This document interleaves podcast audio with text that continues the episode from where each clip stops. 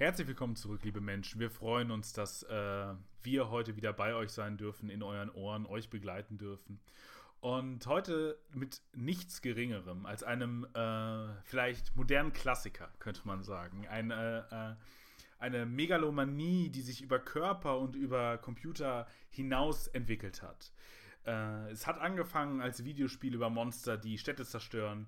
Denn heute soll es um Rampage Big Meets Bigger gehen vom visionären Regisseur äh, Brand Payton. It's weird. You like hang out with animals more than people. Yeah, well, animals get me. I rescued George when he was two years old. George never would have survived on his own. He definitely trusts you. Last night, George was seven feet and he weighed 500 pounds. George, you okay, buddy? You're scared. It's okay. This morning, he's nine feet, pushing a thousand. der einen weiteren Film noch mit The Rock gemacht hat, über den wir aber gleich reden müssen. Aber wir, was heißt dieses Wir? Denn ähm, ein Gorilla kann ja nicht alleine äh, in eine Stadt gehen und äh, sie zerstören, sondern er braucht, du darfst dir aussuchen, ob du das Krokodil oder der Wolf bist. Ich nehme den Wolf, der kann fliegen. Der Wolf ist auch der coolste. Äh, also, hallo Lukas. Moin. Der Wolf ist wirklich der coolste. Wirklich ohne Scheiß. Äh, ich hätte, äh, ja, hätte, hätte den Wolf wählen sollen für mich. naja, und äh, ja, also heute soll es äh, um Rampage gehen. Äh, ich glaube, wir haben leicht differierende Meinungen, vielleicht auch, weil ich das einfach witzig finde, äh, da ein bisschen antagonistisch zu sein zu dir. Aber wir gucken mal. Also erstmal, worum geht es in dem Film? Es ist eigentlich relativ schnell zusammengefasst. Es, es geht irgendwie um drei verschiedene Tiere, die aus, die wegen eines Mutagens ähm, mutieren und ein extrem Aggressionspotenzial entwickeln und sich und unglaublich schnell wachsen und, und erstaunliche Generationsfähigkeiten entwickeln. Auch das ist ja noch ganz wichtig. Einer davon ist George, der ein Affe im äh, San Diego äh, National Park ist, wo Dwayne The Rock Johnson ex Navy SEAL, Super Special Agent, irgendwas, also irgendwie Militärgedöns, ähm, jetzt der, der äh, Affenbeauftragte ist, so nenne ich es jetzt mal, äh, Primatolo äh, Primatologist, sagen sie, glaube ich, immer. Also der Primatologe, würde man im Deutschen sagen. Weiß ich gar nicht, ist das ein ja. Wort? Not ja, ist. Ähm, ach, ist, okay, cool. Ähm, okay, auf jeden Fall der, der Affenforscher und der hat George irgendwie aufgefunden äh, und die beiden kommunizieren, aber George wird jetzt böse oder aggressiv und äh, wird von der Regierung im Grunde verschleppt und dann stürmen sie nach in eine Stadt all diese Monster zusammen und Dwayne The Rock Johnson muss sie aufhalten, zusammen mit einer Crew von anderen Hel Helfenden. Und diese Zusammenfassung war im Grunde schon viel zu lang, weil eigentlich hat der Film jetzt nicht so ganz viel Inhalt, muss man sagen. Aber Lukas, äh, wie fandst du denn den Film? Das müssen wir doch erstmal fragen. Ja, also ich also das, um das Positive zuerst zu nennen, er war halt auf jeden Fall schon unterhaltsam. Das, also ich das dachte, auch, jetzt kommt, das, er, hat, er war irgendwann zu Ende. nein, nein, so schlimm mal. Aber ähm, weil das unterhaltsam ist ja auch immer so ein, so ein das kann man über das kann man über sehr vieles sagen. Das ist jetzt auch immer ein schlechtes Argument.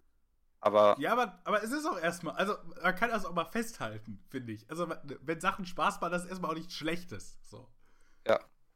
Gleichzeitig finde ich, das hatte ich ja in der, in der Vorsprechung, Vorsprechung schon kurz gesagt, den tonal extrem uneben, weil er, also er will ein kleines bisschen Horrorfilm sein. Es ist eigentlich eine Comedy. Es ist natürlich viel Action, gerade so im letzten Drittel, sagen wir mal, oder in der letzten Hälfte. Ähm, dann eine Buddy-Komödie, ein Drama, Katastrophenfilm, also eigentlich schon echt viel. Und am Ende des Tages ist er eigentlich eine, am ehesten vielleicht noch die Buddy-Komödie, aber da ist man sich nicht so ganz sicher, muss, müsste man noch weiter erforschen. Äh, und schneidet halt so ein paar Themen an, macht da aber zum Beispiel nicht viel draus. Also, was ja schon interessant sein hätte sein können, ist ja das, was, also was du angesprochen hattest, dieses, diese genetische Manipulation. Ähm, weil da ja auch CRISP CRISPR, also C-R-I-S-P-R-Methode angesprochen wird. Ähm, das hatte mich insofern ein bisschen hellruhig gemacht, weil ich dadurch da im letzten Jahr oder so auch einen Film extra, also in den letzten Jahren das relativ viel thematisiert wurde. Das halt irgendwie so eine Methode war, die von, ich weiß nicht mehr wann die entdeckt wurde, wo es halt ganz stark um Genmanipulation geht und das ist eigentlich ein ziemlich großes Thema, so natürlich vor allem aus ethischer Sicht. Und da dachte ich so, oh, das könnte ja interessant sein, was ein Film daraus macht, aber er macht am Ende eigentlich nicht daraus. Also, ähm, es wird eigentlich sehr wenig thematisiert nachher. Also es ist irgendwie so, ja, die haben G und jetzt, die werden halt immer größer und die wachsen unkontrolliert und äh, die regenerieren sich und die sind unglaublich stark und hab, ver äh, verlieren auch so ein bisschen die Kontrolle über sich und greifen alles an und hm, ähm, ich finde auch diese, diese ganze Unternehmensstoryline fand ich auch mehr als eigenartig, aber also ich bin mal gespannt, ob du halt zu dem Punkt noch irgendwas hast, das das vielleicht besser verständlich macht. Oder wobei ich jetzt halt nicht das Gefühl habe, dass da in Wirklichkeit so viel hintersteckt. Ähm, aber vielleicht lässt du mich da eines Besseren. Aber ja, also ich meine, also Walk ist halt schon entertaining, sind halt auch wieder ein paar Gags drin, wo ich so dachte, so, da schmunzelt man halt auch, aber dass der Helikopter nicht abhebt. Ob das drin, ja. Ja, aber das ist doch schon witzig.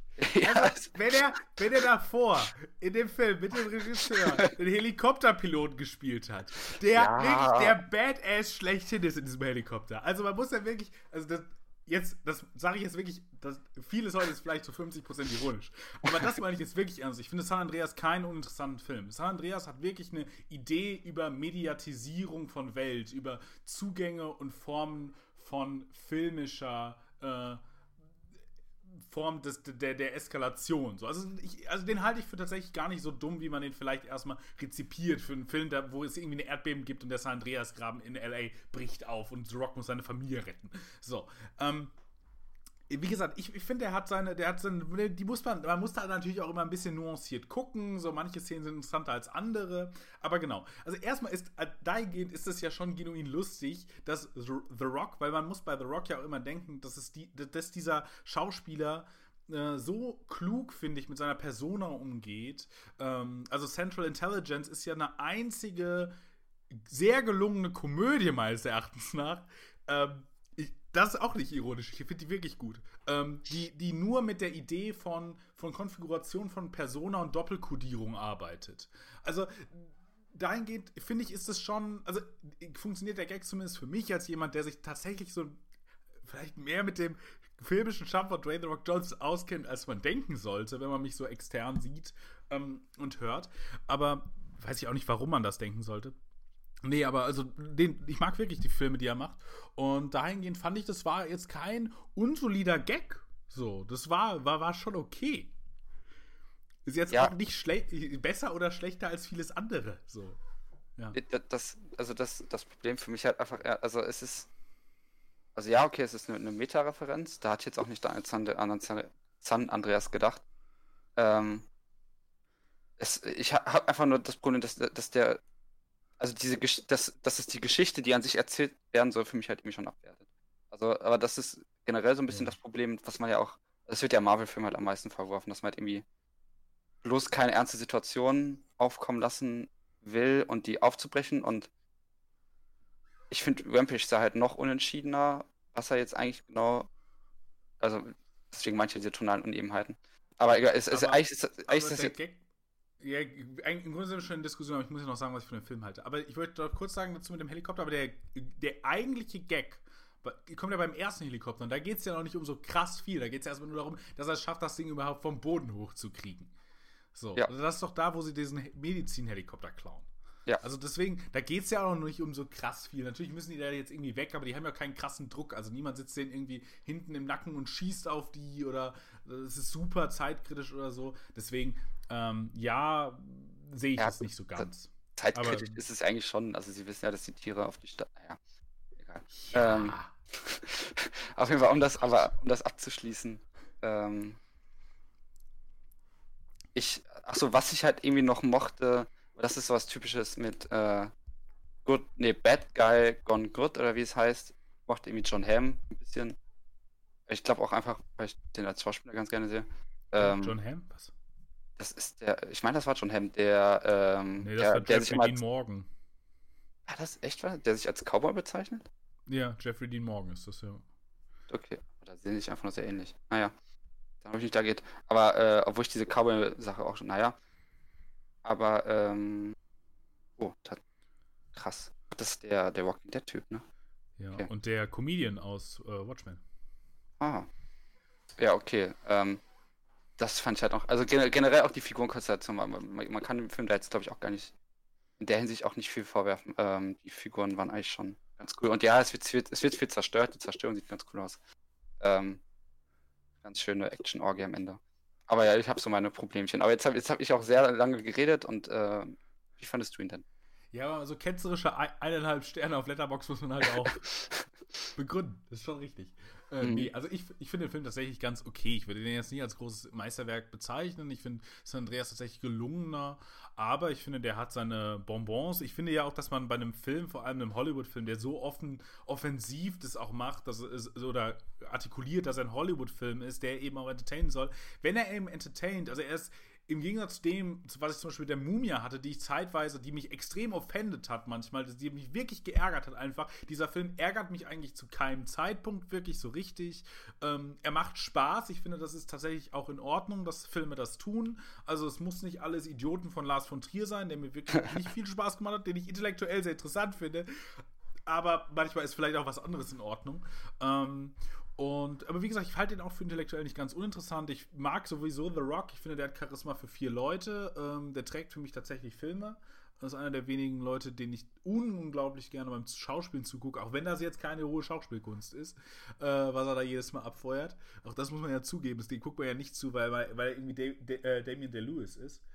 Ähm, Genau, und alles in allem fand ich, war das ein äh, gelungener Film, auch über die konnektive Ebene zwischen der haptischen Welt und irgendwie einer filmophanischen Welt vielleicht, also einer, einer computeranimierten Welt, die hier irgendwie in die, in die Verbindung gebracht werden muss. Man muss auch noch mal dem Film, äh, also das ist jetzt weder zu gutieren noch, äh, noch irgendwas, aber man muss auch sagen, dass das eine Videospieladaption ist, ne? Also von einem Spiel, das habe ich ja gerade schon gesagt, in dem man Monster gespielt hat, die im Grunde eine Hausreihe nach der anderen platt gemacht haben und man hat die Monster gespielt, wie sie diese Menschen gegessen haben und diese Häuser platt gemacht haben.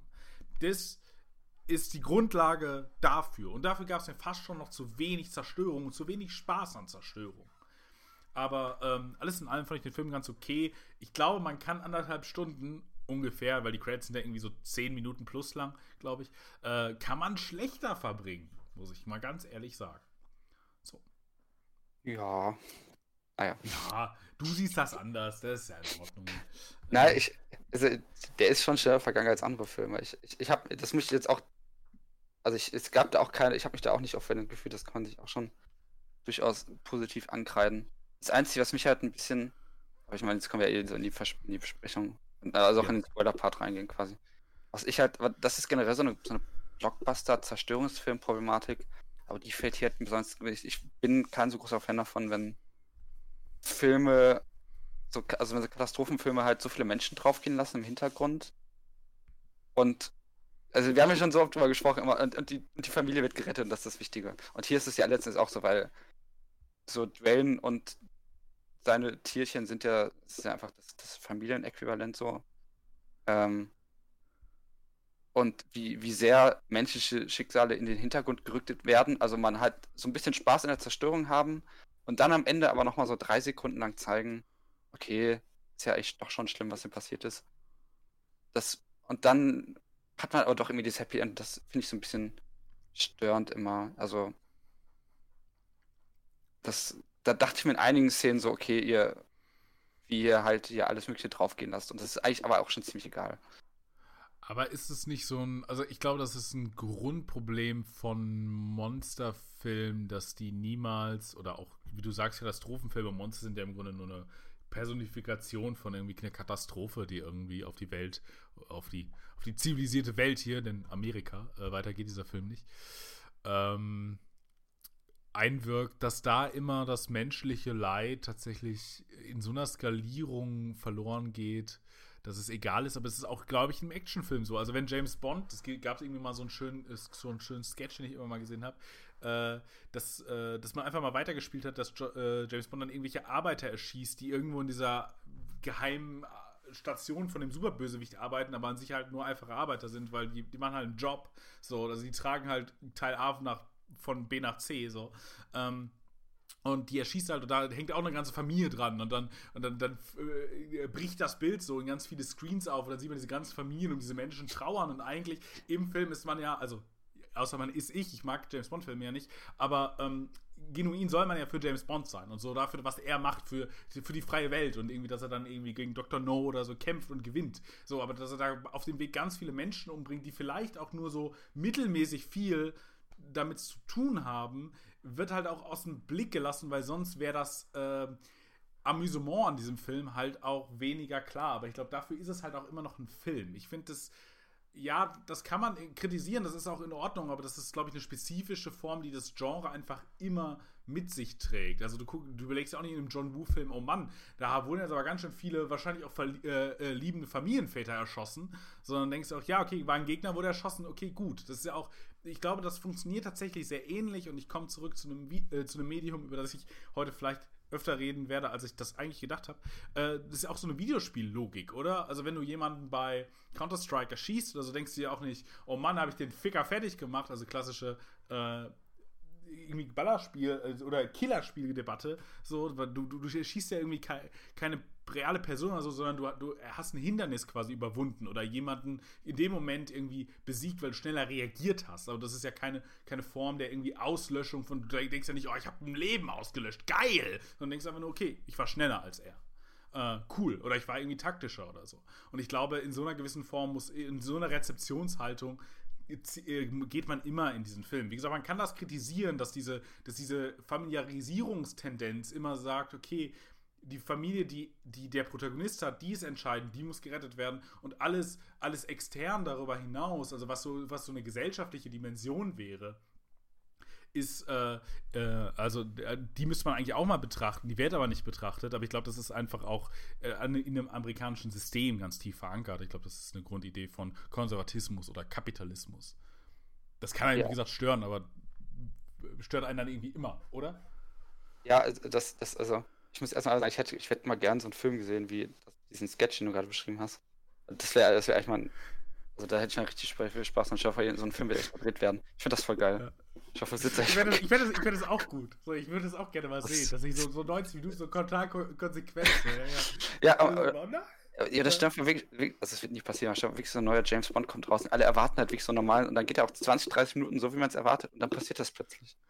Es wäre, ja. also es wird nie passieren, das wäre eine der spannendsten Filmerfahrungen wahrscheinlich überhaupt. Dann auch einfach im Publikum sich mal umgucken, wie Leute so reagieren. äh, auf jeden ja, Fall. Bei Minute 40 hast du ein sehr leeres Kino, glaube ich. Aber ja, also es, es ist auf jeden Fall ein Kritikpunkt, den man an viele machen kann. Den, den kannst jetzt, hätten wir jetzt auch bei dem bei die Mumie bringen können oder bei äh, X. Also haben wir ja auch ein bisschen auch, weil wir gesagt haben, diese ja, Apokalypse, die da ausgelöst ist, ja auch total weird. Ähm, aber also was halt schon noch ein Unterschied ist, ist natürlich, weil sowas wie ein James Bond-Film diese Leute ja auch in den Antagonismus trotzdem mit reinzieht, was vielleicht auch problematisch ist, aber es wird ja, sind ja trotzdem noch irgendwie die Handlanger des Bösen mehr oder minder, ähm, versus unschuldige Zivilisten, auch wenn diese Handlanger wahrscheinlich vielleicht gar nicht so böse sind, wie sie eigentlich, also das ist halt so die Filmsache. Ähm, aber da sehe ich nochmal einen Unterschied zu unschuldigen Zivilisten. Andererseits ist es natürlich ein, ein grundlegendes Problem, wie, ähm, wie stellt man Leid von Zivilisten, also das ist ja eine, eine, Debatte, die kann man jetzt auch, wird auch in der Tagesschau irgendwie geführt, wenn man jetzt sagt, jeden Tag sehen wir irgendwie Bilder von toten Menschen, so ungefähr. Mhm. Ähm, wie geht man damit um? Ich, ich, ich glaube, du, glaub, du hättest das Problem, dass du dann, in, äh, also dann hättest du tatsächlich eher so ein Kriegsdrama oder so. Also ich glaube, Godzilla hat das ja so, also der, der, der 2014, der halt völlig zu Recht völliger, völlig unter den Tisch gefallen ist, weil er halt scheiße ist. Also, der hat halt eine coole Sequenz und das ist die, die man im Trailer sieht, weswegen ich ins Kino gegangen bin. Dann sehe ich dieses dumme Familiendrama und denke so, oh, oh nee. äh, ja, also den mochte ich auch gar nicht. Ich finde, der ist ja auch in keiner Form gelungen. Ähm, aber ich glaube, der hat das so ein bisschen versucht. Also, er hat versucht so, das ist ja auch das, auch ein Problem dieser Monsterfilme, dass sie diese menschliche Dimension immer in den Fokus nehmen. Ähm, die alten japanischen Kaiju-Filme, die machen das ja also nach Godzilla 1, der ja auch sehr stark aus der menschlichen Perspektive ist, die waren das, glaube ich, weniger. Ähm, was, was, was sehr trashige Filme irgendwie herausgibt, aber ich glaube auch interessante Potenziale. Und dieser erste Godzilla, der macht das noch sehr stark, indem er es auf diese Kernfamilie tatsächlich halt herunter reduziert, aber der auch immer wieder Blick so äh, links und rechts und was macht das jetzt eigentlich mit dem Mensch, dass Godzilla irgendwie in die Stadt kommt und so.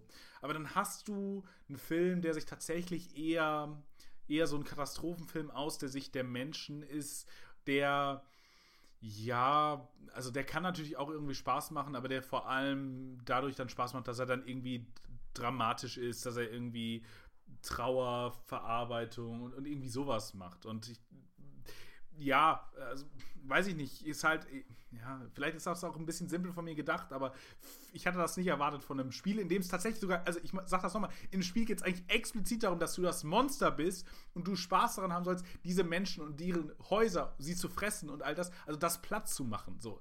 Im Grunde bist du der Böse in dem Videospiel und die, die, das Militär, was sich versucht aufzuhalten, äh, die sind die Guten. Äh, äh, ja, so. Also da muss ich also das, das klingt ja für mich dann schon fast interessant. Also dann hätte, hätte ich sowas ja schon fast interessanter gefunden, man gesagt hat. Ja, das hätte ich auch noch, noch in diese Perspektive gefunden, Fall, ja. des, des, Monsters. Ähm, aber dann wären wir vielleicht auch schon wieder in irgendwas ex fast Experimentellem drin oder so. Das ja, ja. kann man auch nicht erwarten. Vor, vor, allem was sehr teurem, glaube ich. Ich glaube, das, das, ja. ist, das, das Problem. Also ich glaube, die Originalgeschichte des, äh, des, Videospiels, oder der Videospiele, das ist ja eigentlich eine Reihe, die Rampage-Reihe, äh, ist, ist glaube ich, dass das auch hier eine, eine sehr profitgierige Company Soda-Drinks oder so verkauft, die äh, irgendwie jetzt die neueste Schrei sein soll. Es kann auch sein, dass es vielleicht nur ein Ableger ist, den ich gespielt habe und die Story sonst anders ist. Und dann Menschen trinken das und dann mutieren die äh, in gewisser Form und dann halt zu diesen, äh, zu diesen Monstern. Ich glaube, das ist ein bisschen zu abgedreht und Videospiele, aber im Grunde hätte ich darauf auch noch mehr Lust gehabt, als auf das, was sie jetzt am Ende bekommen haben. Äh, aber ja, genau.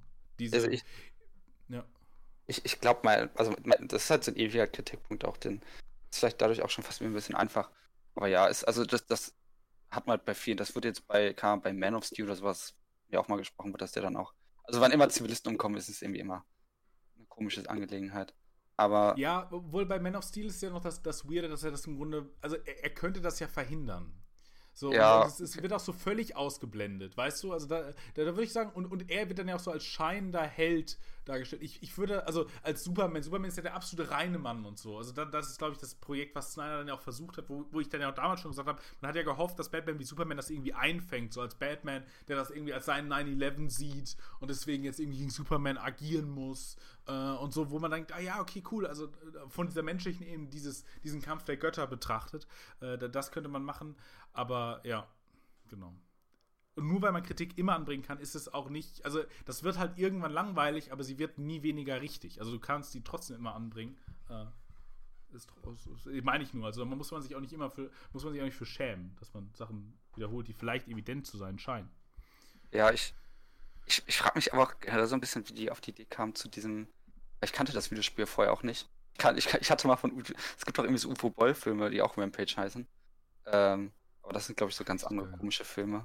Ich glaube, so, so, so Selbstjustizfilme, so ganz viele Sachen, wo er irgendwie seine politische Weltsicht reinklatscht.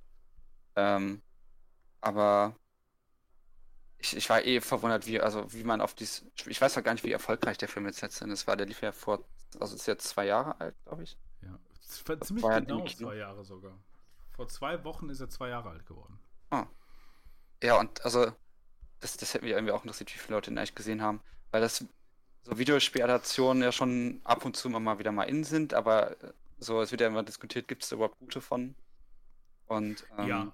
ja. Also ich kann dir sagen, das äh, IMDb sagt mir Box Office, das Budget liegt bei 100, äh, eine, 120 Millionen.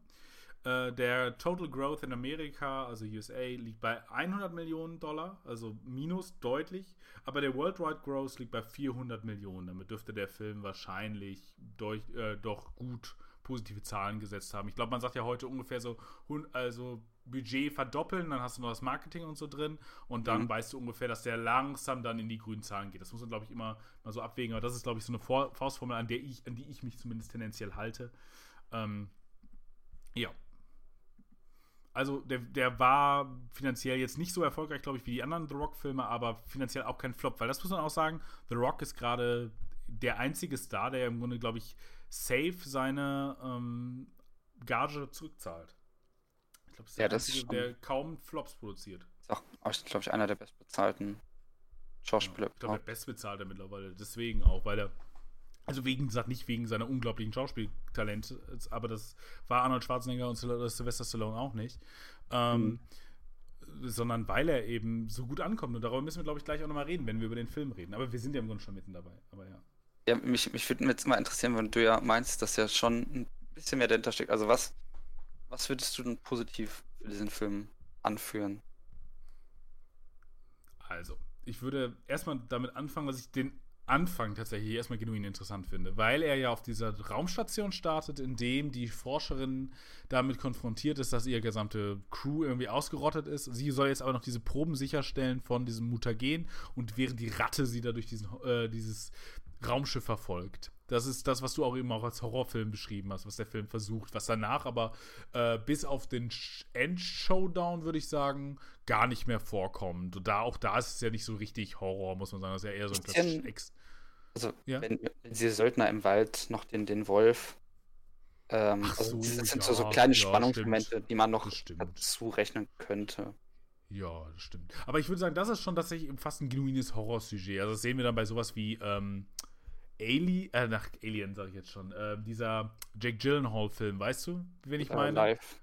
Live, genau. Bei Live sehen wir das. Äh, oder bei, bei Gravity sehen wir das auch in, in einer anderen, also mit einer nicht übernatürlichen Form von äh, Gefährdung, sondern dem Feuer, was irgendwie ausbricht auf der ISS und dem, dem, dem, dem Sturm von den äh, äh Satellitenbruchstücken und so weiter. Auf jeden Fall äh, äh, beginnen wir in einer kompletten CGI-Welt. Das, das wird ja die ganze Zeit sehr deutlich gemacht, dass davon nichts irgendwie haptisch existent ist.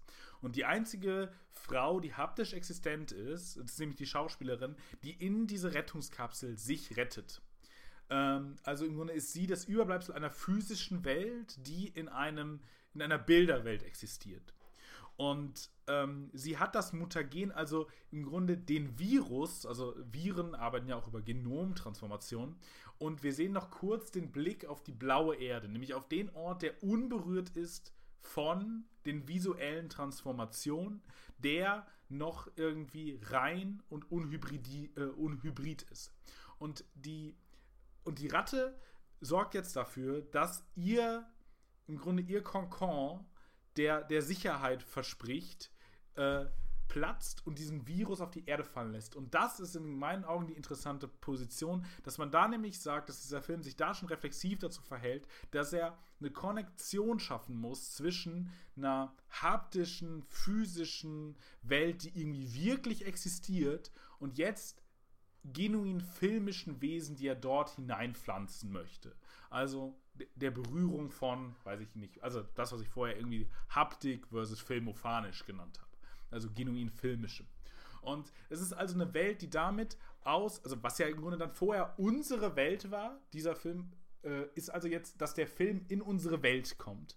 Äh, über diesen Virus, denn dann fangen die Tiere, die vorher natürlich irgendwie auch schon aus CGI waren, aber wir kommen ja erst nachdem dieser Virus mit uns auf die Welt gegangen ist, auf die, auf die Welt. Dann fangen die Tiere nämlich langsam an zu mutieren und eben den Film in unsere Welt hineinzubringen.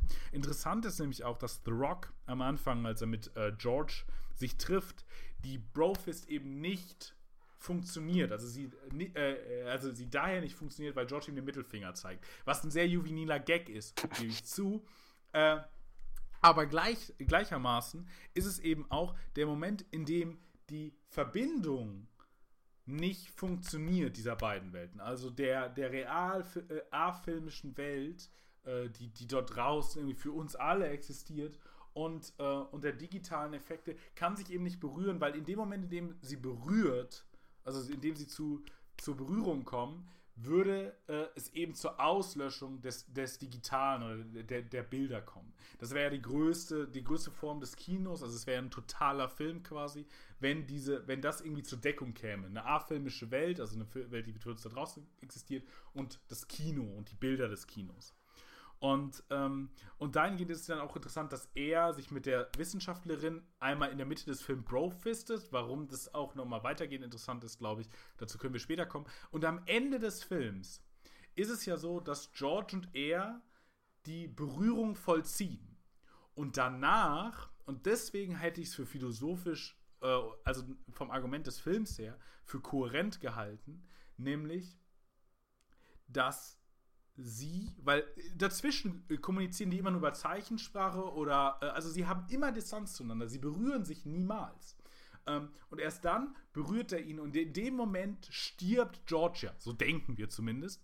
Und das ist im Grunde der Moment, in dem die Welt aus ihrem hybriden Status endgültig, weil die anderen Monster sind ja besiegt, sie sind ja im Grunde nicht mehr lebendig in dieser Welt, in dem diese Welt, weil sie zur Konnektion, äh, weil, weil sie eben zur Konfrontation gekommen ist, zur endgültigen, nämlich zur haptischen, was der finale äh, Gegenentwurf ist, äh, an dem diese Bilder eben aufhören, so äh, eben glaubhaft zu sein. In, in, dem Moment hört eben George auf, der Ausdruck dieser, dieser filmophanischen Welt ist, auf zu existieren und damit ist die Welt im Grunde endgültig gerettet, weil diese, äh, weil diese Form auch der Zerstörung ist ja nur dadurch möglich, dass diese computergenerierten Bilder äh, existieren. Also nur dadurch, dass diese Welt irgendwie in diesen hybriden Zustand gerät, zwischen irgendwie einer haptischen Referenz und einer ähm, und irgendwie einer filmischen Transformation, über die wir gleich auch noch mal kurz reden müssen, weil wir müssen immer noch über den Status von George und The Rock reden, als, als Double voneinander. Ähm, äh, und in dem Moment ist die Welt dann eben wieder gerettet. Dann, dann interveniert leider Hollywood, weil Hollywood sich denkt, ja, vielleicht ist ja doch erfolgreich. Aha, erstens, wir brauchen ein Happy End, weil die Leute mögen Happy Ends und zweitens, vielleicht kriegen wir noch mal einen zweiten Teil hin.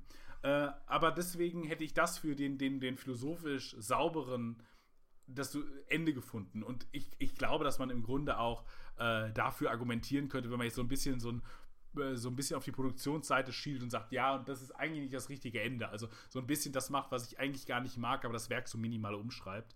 Ähm, aber ich glaube, das, das erscheint mir auch keine völlig unlogische Argumentation zu sein, dass man sagt, Hollywood möchte immer ein Happy End. Aber gucken wir doch mal darauf, das hat man ja in relativ vielen Filmen in Hollywood, dass man mal gucken muss, was passiert eigentlich vor diesem quasi letzten, ich nenne es mal Twist, dass es dann wieder in den Happy End dreht. Was passiert davor eigentlich? Und dass das dann oft schon ganz interessante Ideen sind oder ganz interessante Momente, die dann auch ganz oft passieren. Ob das jetzt hier so ist, ob man mir da in meiner Argumentation irgendwie dieser, dieser Konfrontation des, des filmisch-visuellen und des, der haptisch-afilmischen Welt folgt, äh, kann man jetzt selbst entscheiden. Aber das vielleicht als, als endgültiger Punkt, dann immer zu gucken, was passiert eigentlich vor diesem Happy End? Was passiert da eigentlich? Wie, was, welche Konsequenzen hat das für die Welt, bevor Hollywood eben ihr Box-Office retten muss mit dem Happy End? Genau. Also das finde ich einfach als, als filmisches Argument und als, als, als irgendwie auch reflexiven Moment, sich dazu zu verhalten, auch zu einer eigenen Medialität, äh, fand ich das erstmal nicht uninteressant. Also das, finde ich, hat auch San Andreas schon ausgemacht, nochmal in, in deutlich gesteigerter Form, weil, weil man dann noch auf ganz andere Medientypen aus ist und auf ganz andere Medienoperationen mit ganz anderen Spiegelstrukturen und so noch argumentiert. Wie gesagt, ich halte den tatsächlich für ein bisschen klüger als Rampage. Ähm, aber das fand, fand ich erstmal an sich nicht uninteressant. Jetzt ist das jetzt kein, Gesell wie, wie, du merkst, kein gesellschaftliches Argument oder so, sondern es ist erstmal ein filminternes Argument. Ja, ich, also ich, das ist auf jeden Fall ein interessanter Gedankengang, bei dem ich mich dann aber auch immer frage, also ich meine, ich mein, das ist jetzt halt schon so eine Low-Hanging Food, die man da greift, ob der, also das kommt einem schon fast ein bisschen zu intelligent für diesen Film vor. So doof dieses, äh, so doof das auch klingt. Ähm, was ich jetzt auch noch nicht so ganz verstanden habe, warum die, diese, also warum diese Raumstation oder alles, was, warum du das als Bilderwelt äh, beschrieben hast. Achso, weil ich sagen würde, ich, ich habe also die, diese Raumstation, weil diese Raumstation für mich von Anfang an völlig nach CGI aussah. Also für mich, das sah alles aus, als ob das nicht gebaut war. Weißt du, was ich meine? Also es so. gibt, gab mhm. da im Grunde nichts Haptisches. So, das ist ja auch total logisch, weil wer baut denn, wer baut denn ein Set dafür? Also das ist ja, wäre wär mega aufwendig. Generell wurden nicht so wahnsinnig viele Sets gebaut, wenn man mal guckt bei dem mhm. Film. ist sehr viel mit Greenscreen. Ja, sehr viele Leute standen vor Greenscreens und es wurde nicht, sehe ich nicht so wahnsinnig viel Zeit genommen, dass man das nicht so gut sieht. Ähm, das kann man jetzt, also das kann man einerseits in so eine Intentionalitätsrichtung lesen, aber ich, also da weiß ich, das weiß ich ja immer nicht. Also dafür müssten wir, müsste ich mit dem Regisseur reden. Äh, und selbst dann kann er mich ja anlügen. Deswegen, ich bin ein großer Freund des Todes Autors. Ähm, und deswegen versuche ich das, äh, also lese ich das halt aus meiner Sicht, wie ich den Film lese. Das andere ist natürlich auch okay, wenn man sagt, ich glaube nicht, dass das irgendwie eine Bedeutung hat. Ähm, aber ja, genau. Also ich würde das eben so lesen, diese Raumstation als erstmal, geh du in die Bilderwelt, weil sie erstmal ein Außen zu der Welt ist, die wir eben auch als Bilder, ähm, auch, auch als Bildidee immer wieder kennen, weil sie uns immer wieder gezeigt wurde, also dass das schon unsere afilmische Welt ist. So sieht unsere Welt vom, vom, Raum, äh, vom Weltraum aus aus und, das, und diese Raumstation ist erstmal außen dessen. Also da kann man vielleicht auch davon aus, äh, weggehen und sagen, selbst wenn man sagt, okay, das gibt irgendwie physische Elemente da, ist sie erstmal außerhalb der Welt. Und dann kommt etwas von dieser Raumstation, nämlich dieser CGI-Dampf für die CGI-Tiere, die dann zu CGI-Monstern werden, ähm, kommt von da auf die Welt und infiziert die quasi erstmal an sich und bringt sie in einen Status von Hybridität. Äh, die, also das, diese Homogenität, diese, diese vorher Unangetastetheit von Film, ähm, die postuliere ich ja auch erstmal nur, äh, die, die beweist mir der Film ja nicht. Obwohl es dafür meines Erachtens nach das Argument gäbe, zu sagen, dass der Film sich genau in der Szene danach, nämlich wenn The Rock sich mit seinen drei äh, Lehrlingen, slash, weiß ich nicht, Idioten, ähm, durch, durch den Dschungel quasi begibt zu den Affen, äh, dort äh, mehrere Filme äh, äh, erwähnt werden. Also dieser Film artikuliert sich selbst und in einem Bewusstsein, dass es eine filmische Welt gibt, die aber hier, so, so scheint es zumindest, eben eingekerkert ist oder eingefärcht in die Architektur des Kinos. So, also wir gehen ins Kino, um das Kino zu sehen, aber dieser Film ist ja ein Film, also dieses klassisch postmoderne Argument, so, ähm, dass dieser Film anerkennt, dass er ein Film ist und dass er in einer Filme, Filmewelt äh, existiert, aber damit gleich, gleichgehend, deswegen zu meinem Argument noch überführend, ist es ja so, dass er damit auch immer eingesteht, dass es einen Ort für diese Filme gibt, an den Leute in diesem Film gehen, um den Film zu gucken. Also es gibt eine Architektur, in dem ist das okay, aber das ist keine Außenwelt in dem Film. Und in die tritt jetzt eben das ein und macht das alles im Grunde zur potenziellen filmischen Welt. Ja, es, also es ist, ich, ich merke schon, das ist ein extrem abstraktes Argument. Ich bin mir auch noch nicht hundertprozentig sicher, ob ich mich da jetzt auf die Bühne stellen würde und das behaupten würde und das argumentieren würde. Ich glaube, das kann man sehr gut auseinanderpflücken. Aber das war erstmal die Idee, die ich mit dem, also die ich von dem Film bekommen habe. Ja, ich, also ich, ich würde jetzt auch nicht mal Richtung der internationalen, also ich bin mir eigentlich schon wahrscheinlich relativ sicher, dass sich Brad Payton jetzt nicht diese Gedanken gemacht wird. Ähm, aber man kann es natürlich trotzdem als Konsequenz beobachten. Also ich will das gar nicht absprechen. Ähm, da kann man dann vielleicht schon sagen, dass das Werk vielleicht klüger ist. Aber ich, also ich kann es auf jeden Fall nachvollziehen. Das ist aber natürlich auch, glaube ich, ein Argument, das man bei vielen Filmen durchaus beobachten kann, ähm, die halt auf so eine CGI-Technologie so stark bauen. Ähm, wo man jetzt natürlich bei dem sagt, okay, der buchstabiert das vielleicht ein bisschen klüger durch.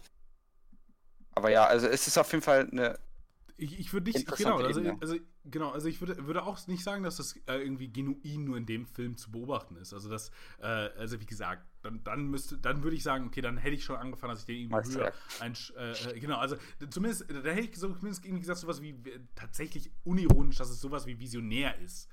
Äh, aber, aber ja, ich glaube, das ist auch erstmal eine, viele Filme sind vielleicht auch nicht so reflexiv. Also in vielen Filmen hast du eine viel deutlich und viel stärker, zumindest für mich Form, von dieser Konnektion des Physischen und, und, so weiter. Also, also viel mehr Bruchpunkte, wo ich diesen Film dann in dem Punkt zumindest erstaunlich konsequent fand, zumindest mit, in der Form, in der ich ihn gelesen habe. Und deswegen ähm, fand ich das erstmal interessant. Genau. Ja, mhm. ja mir sind diese ganzen filmischen Anspielungen auch aufgefallen. Also es sind ja auch einfach viele popkulturelle Zitate drin. Irgendwie, da war doch eine Hogwarts-Anspielung und Justice League und irgendwelche anderen Sachen waren auch noch drin, äh, die erwähnt werden. Also der Film, also wo man natürlich erstmal sagen kann, okay, das ist natürlich auch um gewisses, um ein gewisses Publikum zu schmeicheln oder anzusprechen. Ähm, ist es ja, wird sicherlich auch so sein. Aber ähm, ja, das könnte man auch schon als so eine Art Verortung sehen. Ja. Ähm, ich, ich glaube, das kann halt auch beides sein. Also das ist total, wie du eben ja, es, sagst. Es, es, es widerspricht sich nicht. Genau, und es ist ja auch so, dass auf das Videospiel ja auch immer kleine Referenzen gemacht werden. Wenn zum Beispiel irgendwie der Bus mit den Leuten, die irgendwie da einsteigen, gezeigt wird, ist das natürlich zum einen irgendwie diese Perspektive, oh, es geht hier um ganz viel, denn da sind noch Kinder, die aus Schulen gerade evakuiert werden. Also da, was uns irgendwie so das finde ich dann auch immer so ein bisschen lächerlich. Also, dass mich das dann affizieren soll. Also, wo ich dann denke, so, oh nein, die armen Kinder, die sind mir halt wirklich völlig egal. Ich habe noch nicht, nicht eine Sekunde meines Lebens mit denen verbracht. Ich habe ihnen nicht nur eine Sekunde gezeigt. Die sind völlig, ab, das sind abstrakte Wesen für mich. Ist mir doch Wurst, ob die sterben oder nicht, um ehrlich zu sein. Ähm, mhm. Also das ist halt auch immer so, so ein Problem, wenn du Massen oder du versuchst irgendwie so eine Masse äh, irgendwie das, das zu äh, make it count so. Dann gehen Filme ganz oft irgendwie zu Kindern, weil man denen besonders affizieren soll. Kann ich in gewisser Form auch verstehen, aber alles in allem ist das schwach. Aber gleichermaßen ist es natürlich auch ein kleiner Verweis auf das Videospiel, in dem du dir nämlich Busse schnappen konntest und die fressen konntest und dann wieder mehr Leben bekommen hast. Mhm. Ähm, wo, wo da vorher auch der, der, der, Moment ist des Wolfs, der vor diesem, äh, vor, vor den Köpfen, jetzt habe ich vergessen, wie Mont Rushmore, was ist das? Diese Köpfe der Präsidenten? Äh, die, ja, ja, Mont Rushmore. Genau, äh, wo, er, wo er auch diesen Bus ausfrisst. So, also die, diese kleinen Anspielungen sind dann eben auch da. Also neben dem Videospiel, ich glaube, das haben Videospieladaptionen immer mit sich, dass sie auch immer schon nicht nur auf sich selbst reflexiv sein müssen, sondern so ein bisschen sich auch immer in der Popkultur verorten müssen, damit es die ähm, irgendwie die archetypischen Nerds, die, glaube ich, die, die Producer immer im Kopf haben, die so aussehen, dass sie sich total freuen, wenn jemand Justice League sagt und dann total euphorisch in ihrem Sessel wippen und sagen, oh, ich hab's verstanden. also, äh, also ja, also das, das, das ist vielleicht auch mit dem Ganzen geschuldet. Aber ja, so both. Mhm. Yeah. Ähm, was ich auch noch eigenartig fand, aber das ist auch eigentlich so eine typische Sache, dass ähm, dass das Militär, also es ist ganz klassisch für sowas eigentlich, ähm, die Unfähigkeit des Militärs, die Unfähigkeit der Regierung. Das ist ja irgendwie auch Echt? wieder so ein. Das ist voll spannend, weil ich habe es genau andersrum gelesen. Warum, warum hast du es denn? Also sag du das mal, warum hast du es denn, warum hast du sie denn als nicht als unfähig betrachtet? Weil die doch mal was geschissen kriegen. Das ist doch so eine totale Utopie einer amerikanischen Regierung, die irgendwas geschissen kriegt. Also erstmal, die da mutiert ein Affe und innerhalb von, weiß ich nicht, roundabout 15 Minuten ist erstmal also natürlich die eine Person, die wichtig ist für den Plot da, okay, die das irgendwie in den, in den Nachrichten gehört hat oder wie auch, genau, in den Nachrichten gehört hat, äh, ist irgendwie da. Aber danach ist auch irgendwie erstmal die, ähm, irgendwie die Polizei da, die gerufen wird und dann aber auch schon die, die irgendwie irgendeine Einheit von der Regierung, irgendeine Government äh, Organization, wird sich ja gar keine, äh, da, da macht ja, da wird ja gar keine Diskussion mit aufgemacht, dass man die überhaupt benennen muss. Auf jeden Fall, irgendwer ist da und regelt das und macht das auch und sagt ja auch, ja, und wir haben die, die, die Wachstumsrate haben wir auch mit einberechnet und das Ding ist sidiert, kein Problem. Und wenn da nichts passiert wäre, nichts Außergewöhnliches, so, dann hätte das ja auch funktioniert tatsächlich erstaunlicherweise. Und äh, irgendwie das Militär fängt diese Monster ab, hat eine ungefähre Idee, okay, wo sind die? Die haben Kamera, äh, Satellitenbilder und das muss man auch sagen, dass im Grunde die am Ende machen die den richtigen Call. Also zu sagen, okay, wir holen jetzt einfach dickste Bombe, die wir haben und das Vieh grillen wir und tut mir leid, die, äh, die, die, die Civilian Casualties so, aber es ist ja im Grunde sinnig, weil du kannst das Vieh ja nicht anders töten. Also, die, die haben ja denen vorher im Grunde eine, eine, halbe Armee entgegengeworfen und die haben, die haben das ja einfach äh, zerhauen. Und das waren irgendwie nur der Gorilla und der Wolf und dieses Krokodil ist ja 800 mal so groß. Ähm, und die haben diese extreme Regenerationsfähigkeit. Und im Grunde machen die ja, das artikuliert der, der Film nicht ganz in der Form, oder das fokalisiert er nicht ganz in der Form, sondern sie machen das irgendwie so als dumme oder inhumane Entscheidung. Aber alles in allem ist es hier, finde ich, eine Regierung, die erstaunlich viel hinkriegt, weil auch zum Beispiel das FBI ist sofort da, wenn irgendwie sofort bei diesem Unternehmen fast, die schaffen gerade eben nochmal so, so ein, zwei Sachen auf so einen geheimen Server zu lagern. Aber im Grunde sind die sofort da. Dann der an, andere Typ, der Cowboy, der noch für die Regierung arbeitet, der, äh, der, der arbeitet ja bis zum Ende für die Regierung und, das, und, der sagt dann ja auch, ja, ich will die irgendwie dran kriegen äh, und so. Also ich finde, die Regierung kriegt hier erstaunlich viel geschissen. So.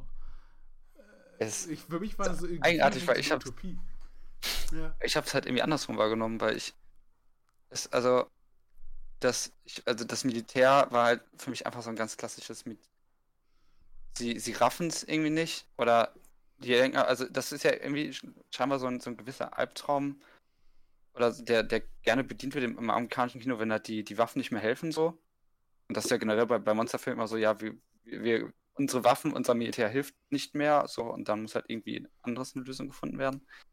Ähm, aber dass das Militär da irgendwie für mich eigentlich ziemlich überfordert wirkte. Also sie haben halt noch ihre, äh, ihre Pläne, nach denen sie vorgehen können, aber ähm, und das hat mich am, am Ende eigentlich auch ein bisschen verwundert, dass das, ich meine, es ist ja schon relativ, für mich wirkt es relativ random, dass das Monster halt am Ende doch, also trotzdem noch stirbt, das Krokodil-Echsen-Monster, weil, okay, halt der, die, der äh, diese Pfahl ins Auge oder was das da war, Aber es ist ja. Also es hätte es gefühlt auch überleben können. Also der Film macht ja jetzt nicht genau klar, wie stark sind die, was überleben die, was nicht. Deswegen hätte ich mir jetzt auch gedacht, okay, die Bombe jetzt wahrscheinlich auch überlebt oder vielleicht auch nicht, ich habe keine Ahnung. Äh, wir werden es nie herausfinden. Und Ja, bei, genau, also, ja.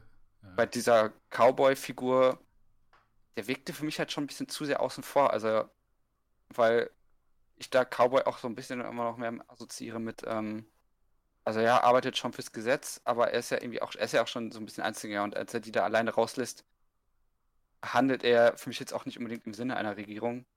Aber das.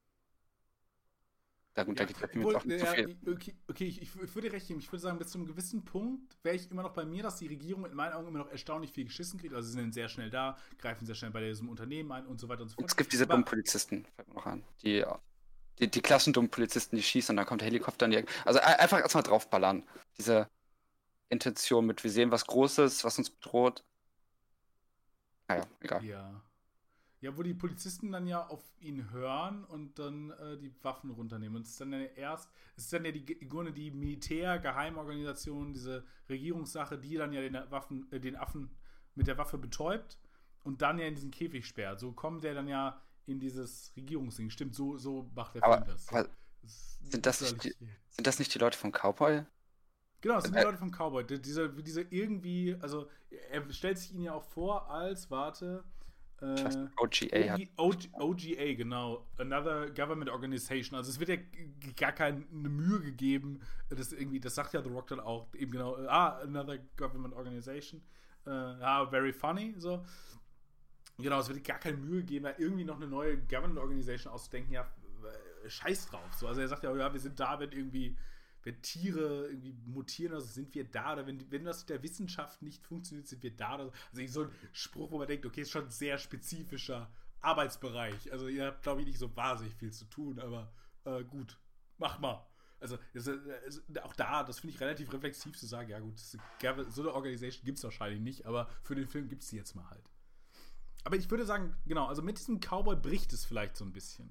Weil was dieser Cowboy ja macht, ist, in dem, auch in der Konfrontation mit, dem, mit diesem General, der ja immer noch die Bombe abwerfen will, dass er sagt, haltet ihr euch mal an eure Protokolle und Strukturen, also an diese, Kant bietet ja so eine Definition für den Helden, dass der Held im Grunde der ist, der nicht äh, den bürgerlichen, ähm, im Grunde dem, den bürgerlichen Strukturen anheimfällt, sondern der, der die Welt in sich selbst vereint und sie, sie für sich deutet. Und was der General im Grunde macht, ist, er vertraut auf bürgerliche Verteilungsstrukturen, nämlich auf Protokolle, die irgendwie in Netzwerken von Leuten irgendwann mal geschrieben wurden und so wird dann halt gehandelt. Und was der Cowboy macht, ist, er macht halt genau das Gegenteil. Also er nimmt die Leute nicht fest, die irgendwie festgenommen werden sollen, sondern er lässt die gehen, gibt ihnen den Schlüssel für den Helikopter und so weiter und so fort. Also er deutet die Welt für sich, interpretiert sie für sich und verändert sie. Ähm, dahingehend ist es vielleicht wirklich so. Also das ist ja auch nochmal eine ganz spannende Figur, über die gleich noch mal reden müssen, warum er sich auch als der Cowboy bezeichnet. Das hat erstmal, glaube ich, diese Western-Assoziation, diese Helden-Assoziation, weil diese Helden sehen wir ganz oft in Western, die sehen wir auch in Actionfilmen übrigens, aber in Western sehen wir die ganz paradigmatisch, weil sie immer in, dieser, in diesem Konflikt auch ganz explizit mit der, mit der Gesellschaft stehen. Ähm, und, äh, und ja, aber ich, ich glaube, da, da stimmt. Das ist vielleicht so, so der Punkt, an dem die, die Regierung oder dann das Militär, die sind ja dann einfach synonym im Grunde zu nennen, äh, vielleicht dann doch bricht. Also, wo, wo sie dann doch völlig unfähig werden. Also, ich würde immer noch sagen, davor kriegen die erstaunlich viel geschissen. Aber, also, äh, Ja, wahrscheinlich auch eher Nuancen, die wir da, äh, die uns da trennen. Also, Ja. Das ist auch eher. Das ist ja jetzt auch echt nichts großartig Neues für, also für äh, nee. Genre. Nee, aber also ich glaube, das brauchst du halt auch immer, um Helden zu etablieren. Also wenn du, wenn, denn wenn du ja einen Staat hättest, der funktionieren würde, dann, dann, dann bräuchtest du The Rock nicht. Also. und, und, Das ist die Frage, was man lieber, ne? ja, also da, da nehme ich doch lieber Amerika, die, die ja völlig am Boden liegt. Äh, nee, also das ist, äh, das kann man auch nur aus einer sehr, naja, egal. Äh, das war hoffentlich, haben wir das alle als Witz verstanden. Natürlich wäre es schöner, wenn es irgendwie einen Staat gäbe, der sowas hinkriegt. Ähm, Ich finde den einen Moment übrigens so interessant, nachdem das Flugzeug abstürzt. Also wer, wo, wo The Rock sich ersten Mal, also erstmal ist es interessant, dass er sich in diesem äh, abstürzenden Flugzeug so ein bisschen wie, im Grunde wie Tarzan in einer äh, technischen Welt bewegt, nämlich im, im, Grunde so schwingt, also Leute im Grunde so als Liane schwingt und sich selber ja auch so, so ein bisschen an diesen Gurten festhält. Da hatte ich irgendwie diese Tarzan-Assoziation, ähm, die wahrscheinlich auch kommt, einfach weil dann Affen, weil es irgendwie um Affen geht. Ähm, und achso, wir müssen übrigens gleich nochmal darüber reden, dass ich es auch extrem clever finde, wo dieses, äh, wo dieses, also wo George ist, also wo er sich befindet. Und mhm. wo sich auch The Rock befindet. Aber genau, und dann, äh, dann, dann stürzt dieses Flugzeug ja ab. Und dann haben wir so eine Wiedervereinigung oder so eine, so eine, so eine ganz naive, das, das ist so schön, der Film ist auch so ganz naiv, die ganz vielen Punkten, so eine ganz naive Idee von, okay, wie können wir uns jetzt eigentlich als Amerika vereinen und wiedervereinen, weil das ist ja ein Problem. Amerika ist irgendwie in der Spannung, wir sind irgendwie so eine zerrottete Gesellschaft, das, das erkennt der Film ja in, in der Form einfach nur in dieser Szene an, würde ich sagen. Und da, da treffen sich halt die, ähm, die African American Woman, äh, der Non-White Held und der Cowboy, also die paradigmatische Figur für den Anfang einer genuin amerikanischen Geschichte, die auch problematisch ist. Denken wir nur, an die Natives. Ähm, aber, genau, und, und die drei bonden da in dem Moment. Und das ist irgendwo so eine, so eine irgendwie wieder- oder Neuvereinigung Amerikas. So, und, und, also so, so, so mittendrin. So, so, so völlig naiv. So einfach nur, ah ja, wir müssen einfach mal zusammen mit dem Flugzeug abstürzen. Und dann haben wir irgendwie den, den genuin weißen Dude, so, der für den Anfang Amerikas, also einer genuin amerikanischen Geschichte steht. Und dann die, die zwei anderen Figuren, die, die, ähm, mit denen wir so problematische Verhältnisse haben, vielleicht als, als weiße Amerikanerin. Aber dann ist das auch gut. Und dann sind wir in dieser Krise vereint. Das war so, eine, so ein wunderschön naiver Moment. So, wo man sich denkt, ja, ich glaube nicht, dass das so einfach ist, aber es ist schön, dass es für dich so einfach ist. Deswegen musste The Rock in dem Moment ja auch sich anderen Menschen gegenüber wieder öffnen und die ganz herzergreifende Geschichte mit den Wilderern ähm, erzählen und dann, dann, dann, mit, dann mit ihr Brofisten, aber dann gibt es ja auch die Berührung. Also, die, die nehmen sich dann ja wirklich wahr. Das ist ja auch dann nochmal ganz wichtig. Also vor allem in dieser Leser, die ich davor gemacht habe, das ist der Moment, in dem man sich auch wirklich wahrnimmt. Also auch mit Close-Up. Wir nehmen auch wirklich die Berührung der beiden wahr, dass da, dass da etwas existiert, irgendwie über, also etwas ganz Basales, Archaisches, nämlich einfach man kann sich berühren und man kann sich darüber irgendwie so in einer gewissen Form vereinen. Ähm, ist auch, äh, er könnte das jetzt auch mit dem dumm juvenilen Gag am Ende äh, denken, so, ja, im Grunde haben sie da Sex. Aber das geht mir vielleicht ein bisschen zu weit. Äh, aber ja, das fand ich, das fand ich so ein richtig, richtig schön naiven Moment. Da, da ging mir richtig das Herz auf. Ich, ich, äh, ich, mag, ich mag ja auch so, also ich finde Film und Solidarität ist ja eigentlich immer ein schönes und spannendes Thema. Und das mag ich an sich auch. Deswegen mag ich, glaube ich, halt auch diese Cowboy-Figur schon ein bisschen, weil ähm, ich will jetzt nicht mehr, ich habe nicht mehr das Gefühl, dass jetzt groß eine Wandlung durchmacht, aber ähm, dieses Zusammenstehen ist da schon eine ganz schöne Sache und er ist ja, er weiß, er ist ein Arschloch irgendwie, aber eigentlich ist das ja auch doch nicht. Und solche Sachen. Genau, ähm, ist ja eigentlich ein guter Typ so ich fand es dann, mir wird es dann vielleicht schon wieder ein bisschen zu kitschig, als dann die wilderer Backstory kam. Ähm, und ich mir so dachte, okay, jetzt, haben, jetzt brauchen beide doch ihre, jetzt müssen beide noch ihre Krise ein bisschen offenbaren, damit sie halt auch zusammenfinden. Genau. Aber beide hatten ja, okay. hatten ja auch Krise, Krise über die Menschen. Sie wurden irgendwie ausgenutzt und, und dann, äh, aber dann die Vereinigung, all, ah ja, das ist eigentlich auch interessant, ne? Die Vereinigung dessen, was irgendwie dann Amerika ist, also für mich in dieser amerikanischen Neugründung, ist dann irgendwie die, die Liebe und das, der, der Wunsch, die Tiere zu retten. Also, der eine will den Affen halt retten, der andere ist sowieso, sagt ja auch, ja, ich bin eigentlich schon so ein Tierfreund und ey, das tut mir echt genuin, tut mir das echt leid. Also ich meine das echt ernst, genuine, so, äh, genuine, I'm sorry. Äh, und, und sie ist dann ja auch irgendwie so, dass, dass ihr Bruder gestorben ist, aber sie hat ja auch den Polarbären vorher am Nordpol, Nordpol geholfen. So. Da denkt sie, okay, gut. Also, also im Grunde, wenn wir uns einfach alle auf den Tierschutz äh, irgendwie verständigen in Amerika. Dann ist irgendwie amerikanische Gesellschaft nicht mehr divided. So, also, wie gesagt, ich sag nicht, dass das klug ist. So, also ich finde das einfach so wunderbar dumm naiv, dass ich das, äh, dass ich das schon wieder charmant finde. Dass dieser Film das einfach so offen, so offenherzig sagt. So. Ja, also, da, dazu muss ich aber auch sagen, also da hat der Film eine, eine revolutionäre Message auch. Ähm, die Menschen sind die Monster, nicht die Tiere. Ja, das, das, das muss man auch sagen. Das war auch der. Also da, da, also, boah, das habe ich ja noch nie gesehen vorher. Und, Nee, und, also- und, und wer Böses begeht, wird eigentlich auch bestraft. Ja, das ist so eine ganz gute christliche Ethik. Ganz gute christliche Ethik. Die Szene, wenn. Also, dieses ganze, ich finde dieses ganze Unternehmen auch so weird, weil es so. Ja. Also, es hat, das, das ist auch irgendwie. Also, ich. Ich habe mich aber ganz gefragt, was das so ein bisschen soll. Die, äh, also, wie sie dann drauf geht, so schön theatralisch in Slow-Mo. Das Aber- ist einfach eine geile Szene, weil sie so schlecht aussieht, ne? Ja. Sie legt dich mal auf den Rücken und, und, und bewegt und schrei mal ein bisschen und Und, bewegt und deine wir Arme. machen sie einfach ein bisschen kleiner. Ja. Aber- wirklich- Aber also, was die sollen, weil ja, so die skrupellosen Unternehmer, also das ist ja, das kann man jetzt auch keine Kapitalismuskritik nennen, was irgendwie betrieben wird. ja, aber doch, also doch, doch, doch, doch. Das ist, das ist eine dumme, also es ist eine naive Kapitalismuskritik. Ja, Das okay, ist ja. ja, wie gesagt, schon in diesem Spiel ist es schon angelegt. Das ist eben so eine äh, total konsumgeile Firma, ist, die machen dann halt diese Drinks und dann mutieren die Leute. So. Und, und dann müssen die, und dann versuchen die, die Leute irgendwie zurückzuverwandeln und die Monster wollen das nicht. Keine Ahnung, I don't know. Habe ich nie ganz verstanden. Spielt man auch nicht für seine Handlung, das Spiel. Ähm, Ja, ich fand das Spiel übrigens auch nie gut. Es gab es mal irgendwann auf dem Grabbeltisch für 5 Euro und habe mir das mitgenommen, habe es ein bisschen gespielt und fand es richtig schlecht. Ähm, also eine Iteration mal für, für die Nintendo Wii damals. Ähm, und es, aber hatte irgendwie als 86 als Arcade, äh, Arcade-Game hat es angefangen. Äh, Was wollte ich jetzt eigentlich erzählen? ich wollte, glaube ich, eigentlich nur kurz Also noch sagen. Kapitalismuskritik, ja. Ach ja, Aber ja oder, oder, oder erst. führ du, nee, führ du das weiter aus.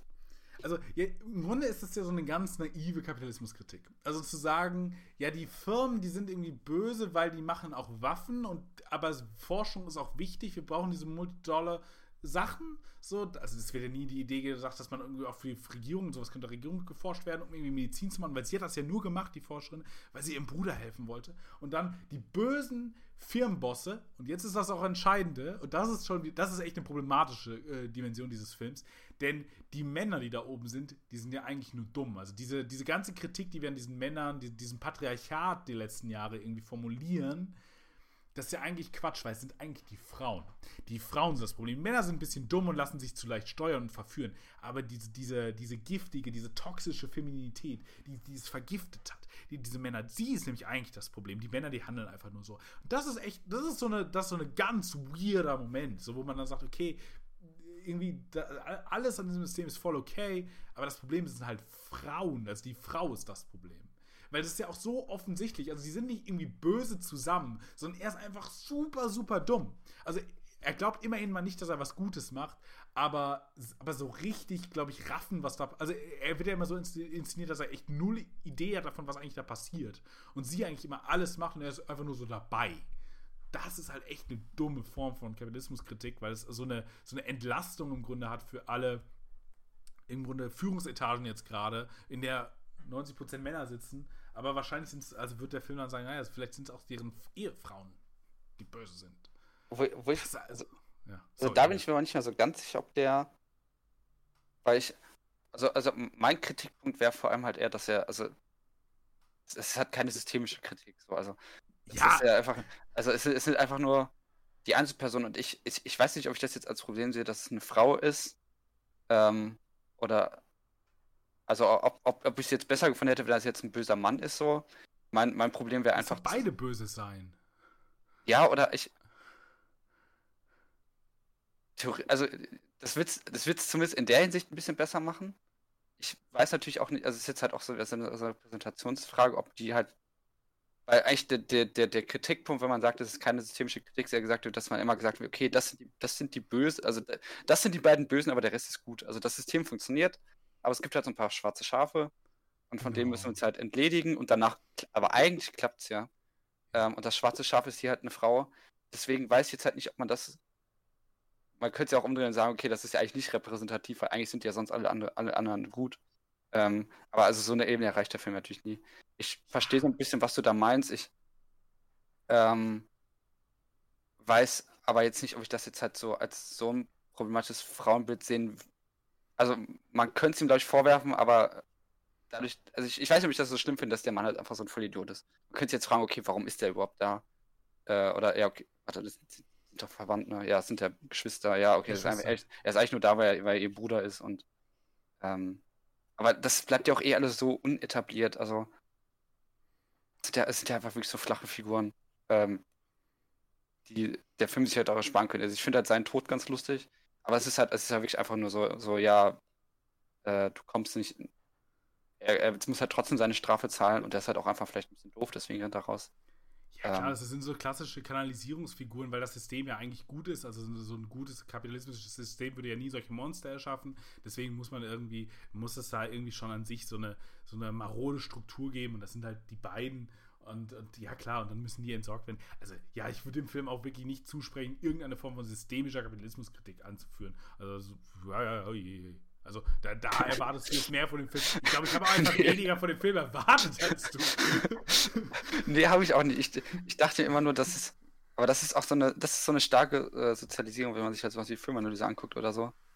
Äh, also Wolfgang, der halt auch so viel darüber spricht und der sich halt auch schon immer schon für eine starke systemische Kritik äh, ausspricht. Und dann, sobald halt sobald ich jetzt halt auch immer so solche Figuren sehe, denke ich mir auch immer so, ja, ach, die bösen, die bösen einzelnen Menschen. Und dann denke ich, dann denke ich immer so, ach, das hätte es jetzt nicht gebraucht.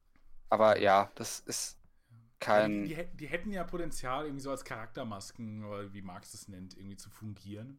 Aber, und dahingehend würde ich da, das wäre ja eben meine, meine Kritik. Also, dass die beiden ja irgendwie Charaktermasken sind für das, was aktuell im kapitalistischen System durchaus passiert in Führungsetagen und dass das eben so, so eine Verschleierungstaktik ist. Also das, das wäre jetzt meine, vielleicht auch deutlich, also du sagst ja, da, vielleicht greift die Kritik auch ein bisschen zu weit. Das kann auch gut sein, aber ähm, das, das wäre dann im Grunde meine, meine Kritik äh, daran. So, also okay, also, schon eine also systemische Kritik an dem unsystemisch, äh, systemischen Film. Wenn's, ja, also sagen wir so, wenn es Charaktermasken wären, dann würde ich es auf jeden Fall verstehen. Das ist jetzt halt die Frage, ob sie es sind. Ja, aber es sind halt auch keine, keine wirklichen Menschen. Aber das kann man nee. auch niemandem in diesem Film vorwerfen, irgendwie ein Mensch zu sein. Also das ist ja, äh, ja, das funktioniert auch nicht. Okay. Ich will noch einmal kurz, also, oder hast du noch was? Ähm, ich hätte aber, das war eigentlich auch ein Punkt, auf den du ja noch eher eingehen wolltest. Deswegen äh, schieb deinen ruhig erst vor. Äh, genau, also ich möchte erstmal noch auf die Persona The Rock eingehen, weil ich das ja immer finde, dass das in Filmen, also dass er da sehr klug ist, die zu reflektieren und die einzusetzen. Ich glaube, es kommt auch so ein bisschen vom Wrestling her, da kannst du halt nicht, also da, da bist du irgendwie schon so einem Konzept von Persona sehr aware und du bist auch nicht so ernst damit. Und ich finde es erstmal genuin interessant, dass es der, also äh, ich finde es einfach tatsächlich interessant, dass er derjenige ist, der gerade als einziger Star so wirklich sicher Box-Office-Erfolge einbringt. Und das, weil er irgendwie eine Referenz oder irgendwie Interesse äh, schafft oder irgendwie eine Körperlichkeit hat, also, also irgendwie eine Körperlichkeit, eine Form von irgendwie auch, auch Existenzweise, so, also, also Dasein, äh, die auf alle Leute interessant ist oder irgendwie alle Leute anspricht. Ich glaube, von irgendwie non-white people, also die sich ja ganz lange nicht im, im Kino repräsentiert gefühlt haben, vielleicht zu Recht auch, die haben jetzt äh, tatsächlich den größten Box-Office-Garanten. Und dann haben wir den, haben wir die Weißen, die das aber auch irgendwie mögen. Aber das wird hier so, so, so charmant irgendwie auch aufgenommen in dem Film, indem er eben diesen, diesen Nerd neben sich hat. Also diesen, diesen weißen Typen, der so alles nicht ist, was The Rock ist. Nämlich äh, irgendwie weiß ich nicht, schön, muskulös und irgendwie ein Frauenheld. Also die, die weiße Frau fliegt ja auch auf The Rock und auf den Typen mit äh, Brille, da funktionierte die, äh, die Anma der Anmachspruch ja auch nicht. Der andere weiße Typ ist irgendwie so eine, so eine problematische Männlichkeit, die irgendwie so, so explorativ ist, aber sobald es irgendwie um sowas ging, wie das mit Substanz zu füllen, ja, sofort in die äh, Embryonalstellung geht. Und, und dieser weiße, äh, dieser weiße Nerd darf ihn dann noch einmal anschmachten. Und in The Rock wird dann so ein über ich gesehen. Also, weil dann wird ja schon überlegt, okay, muss ich mir vielleicht auch eine Glatze schneiden? Die Frauen fliegen auf ihn. So, und das ist, das ist irgendwie interessant in der Form, was The Rock auch macht mit seinen äh, Fitness-Sachen und so, auch wenn es um Ernährung, um diese, also Gleichstellung zwischen ihm und dem Affen müssen wir vielleicht gleich nochmal was zu sagen, aber wenn man erstmal von, mit der These mitgeht, dann ist es auch, auch da wieder das, das mit dem Essen, was ja in, auf äh, The Rocks Social Media Kanälen ähm, durchaus kein so kleiner Teil ist, also immer diese, diese, diese ein, irgendwie, der hat ja so ein richtig hartes Trainingsprogramm, keine Ahnung, so tief bin ich leider jetzt wirklich nicht drin, aber ich glaube, der ist ja an einem Tag der Woche irgendwie alles, was er irgendwie essen will und ganz viel Kohlenhydrate und so und um diesen Körper zu haben, auch in seinem Alter, muss ja sagen, der ist extrem alt, Also ist immer älter, als man denkt, das will ich nur sagen. Damit. äh, ist extrem. extrem alt, aber der ist schon über ist der denn? 50, glaube ich, ne? Also der, der ist älter, als man denkt. Ich gucke das jetzt mal nach, warte. Ich wollte auch gerade. Oder du guckst nach, genau. Ähm, der ist 72 geboren, der wird bald 50. Also der ist 48 Jahre alt. Das, also ich finde das krass, also so einen Körper mit 48 Mhm. zu haben. Ähm, bestimmt auch nicht ganz ohne chemische Hilfsmittel, aber ähm, ist- ist ja erstmal egal. Ähm, auf jeden Fall, genau. Und äh, dann, dass da auch wieder das einge, äh, eingefügt wird. Also ich mag all diese Sachen, die so mit dieser Persona The Rock gemacht werden. Eben, wie gesagt, diese, diese, dieser weiße Nerd, der ihn irgendwie so, so angeiert, aber natürlich nur logischerweise niemals er sein kann. Aber wie, wie gesagt, dieses, also dieses Ich-Ideal oder Ideal-Ich, ich bin, weiß das immer nie, was bei Lacan was ist. Also ist ja eine Differenz. Äh, Mhm. ihr fügt jetzt ein, was richtig ist für euch. Und, ähm, und, und dann eben auch dieses mit dem Essen, mit dem äh, und, und so. Also da, da hat der Film einfach auch schon eine, schon eine schöne Kleinigkeit für Leute, die eben irgendwie The Rock äh, verfolgen. Und man muss ja äh, sagen, das sind sehr viele. So, das sind einfach sehr viele Leute. Mm.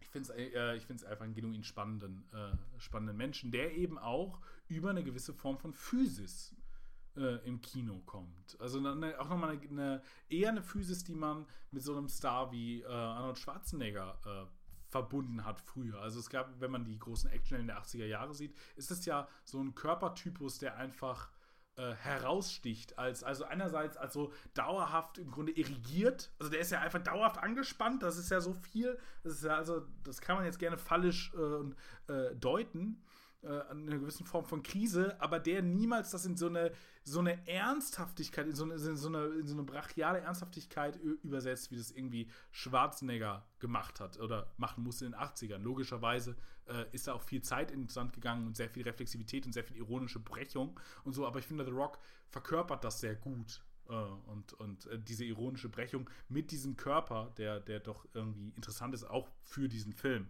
glaube ich. Aber da, dazu muss ich jetzt gleich kommen, wenn ich zum Affen komme und dann ist, bin ich, glaube ich, äh, fertig. Ja. Aber du hattest noch was. Ja, al- also das passt, weil genau das wollte ich halt fragen, dass wir nochmal über ihn sprechen und über die Affen. Und ich finde es gut, dass du, äh, du halt seinen Körper beschreibst, weil, also der, der, der deutsche Untertitel, das ist auch so eigenartig, diese deutschen Untertitel, die englisch sind, ist ja Big Meat Speaker, also er heißt im Englischen einfach nur Rampage. Und ähm, das, es gibt ja auch viele Shots, in denen, ich glaube auch gerade äh, gegen Ende beim Showdown, den man halt sieht, wie er vorne rechts steht und hinten links der Affe. Und man hat das Gefühl, die sind halt. Also, das sind eigentlich sind halt beide irgendwie männliche Affen so. Äh, Und- genau. Stahlkörper und was weiß ich, mit welchen Muskelsuperlativen man das jetzt alles noch aufladen will. Genau. Ähm, also dieser, dieser Körper, das ist ja immer, ist ja immer eine Ästhetik. Also bei, bei The Rock, das ist ja auch immer gefühlt, ist ja auch immer eingeölt, so halb. Ja, so, wirklich. so in allen Filmen. Das ist auch ganz fantastisch. Und dann, dann irgendwie hat er, hat er, hat er kriegt ja auch hier diesen Schuss ab und äh, dann wird das kurz mal gesagt, so ja, ich glaube, sie haben alle lebenswichtigen Organe verfehlt, aber danach macht er halt weiter, als ob nichts passiert ist. Also Er ist doch, er ist doch echt einfach unverwundbar, ne? er ist unverwundbar. Natürlich ist er unverwundbar. Er ist, er ist im Grunde da noch, wo Männlichkeit irgendwie funktioniert. Da, da ist er dann doch noch männlich und der männliche Körper, der kann nicht einfach so kaputt gehen. Ist auch geil, wie Ähm, sie sich im Showdown am Ende gegenseitig retten und füreinander opfern und Ja, beide ja, stehen ja. immer wieder miteinander auf. Ja, es ist. Äh, Ähm, und jetzt nochmal ein bisschen vielleicht äh, unironisch zu werden. Ich finde es tatsächlich interessant, dass, das, ähm, dass der Virus abstürzt in einen National Park, also in eine eingezäunte Form, die wir Menschen mit irgendwie so einer Idee von Natürlichkeit assoziieren und der, der Idee, dass wir da die Natur belassen haben oder dort die Natur retten. Also jetzt kommt so eine Baudrillard-Hyperrealitätsthese, Achtung. Ähm, aber das ist im Grunde ja der, absolut künstlichste Ort schlechthin ist. Also wo wir Natur im Grunde einfach so belassen als Natur oder sogar da künstlich generieren und dann uns erzählen wollen, das wäre aber die natürlichste Natur, da können wir Tiere aufbewahren und retten äh, und so weiter. Also können wir da ja aber, also diese Assoziation des Na Naturparks, also die ja auch äh, irgendwie äh, heißen National Parks, ähm, ist erstmal so eine sehr hyper, äh, äh, hyperrealitätsmäßige. Und, und dort treffen wir ja dann auch diese Hyperrealitätswesen aus einer Bildlichkeit heraus. Also die Affen sind ja äh, im Grunde realer als real. Also man kann einfach mit denen agieren und sie sind keine realen Affen. Sie sind im Computer entstanden. Also sie sind so Simulakren. Äh, ich will jetzt diese ganze Hyperrealitätstheorie von Baudrillard, die ich auch nicht, jetzt aus dem Stand auch nicht sauber hinkriege. Also muss ich jetzt nicht referieren. Aber dahingehend finde ich es erstmal interessant, dass es auch an sich schon den Ort ist, der eben diese Transformation endgültig einleitet ein Ort ist, der schon so eine Konfrontation zwischen diesen äh, klassischen Dualismen Natur-Kultur ist, die hier schon in einem total problematischen Verhältnis zueinander stehen. Und dann sind es eben diese Affen und dann, äh, dann mutiert er halt. Und in der ersten Szene, in der The Rock sich ja durch diesen Urwald, wo man auch denkt, ah ja, ist irgendwie ein Urwald, äh, äh arbeitet mit, mit eben seinen, seinen drei Hyopies. Ähm, und er das, das erste Mal George auftaucht, wie er diesen Affen wegschubst. Und danach gibt es eine kurze Szene, wie The Rock redet und George bewegt den Mund. Und in dem Moment wird klar, okay, das ist im Grunde eine andere Form von The Rock, die wir brauchen, so meine These, weil die Transformation des Körpers kann ja nur über CGI passieren. Dann würden wir aber The Rock erstens aus seiner Star-Persona herausreißen und ihn ja auch monströs machen. Deswegen brauchen wir im Grunde ein Spiegeläquivalent, das wir mutieren lassen können, indem wir aber immer noch im Grunde das, das Gesicht eines Menschen, also wenn wir den Affen äh, ins Auge sehen, sehen wir auch immer so ein bisschen romantisiert unsere Vorfahren. Ähm, und deswegen, das ist ja auch, glaube ich, der Grund, also einerseits die Verbindung zu The Rock, mit dem er ja gleich ist, weil, wie du richtig sagst, The Rock ist big, aber er kann durch die Computergeneriertheit und dadurch, dass er einen Stellvertreter bekommt, der, der genau ist wie er, am Ende Bro wissen sie sich auch über denselben dummen juvenilen Gag, ähm, furchtbare Szene übrigens, ähm, äh, kann er bigger werden. Das, das kann er sonst so nicht, weil im Grunde ist The Rock so könnte man jetzt mit diesem Titel sagen, im Grunde ist er an dem Maximum, was Menschen möglich ist. Dass das nicht so ist, zeigen uns äh, Dokumentationen wie Pumping Iron oder so, also Pumping Iron 3 und 2, glaube ich, die auf diesen chemische Pumping Iron Dimension eingehen.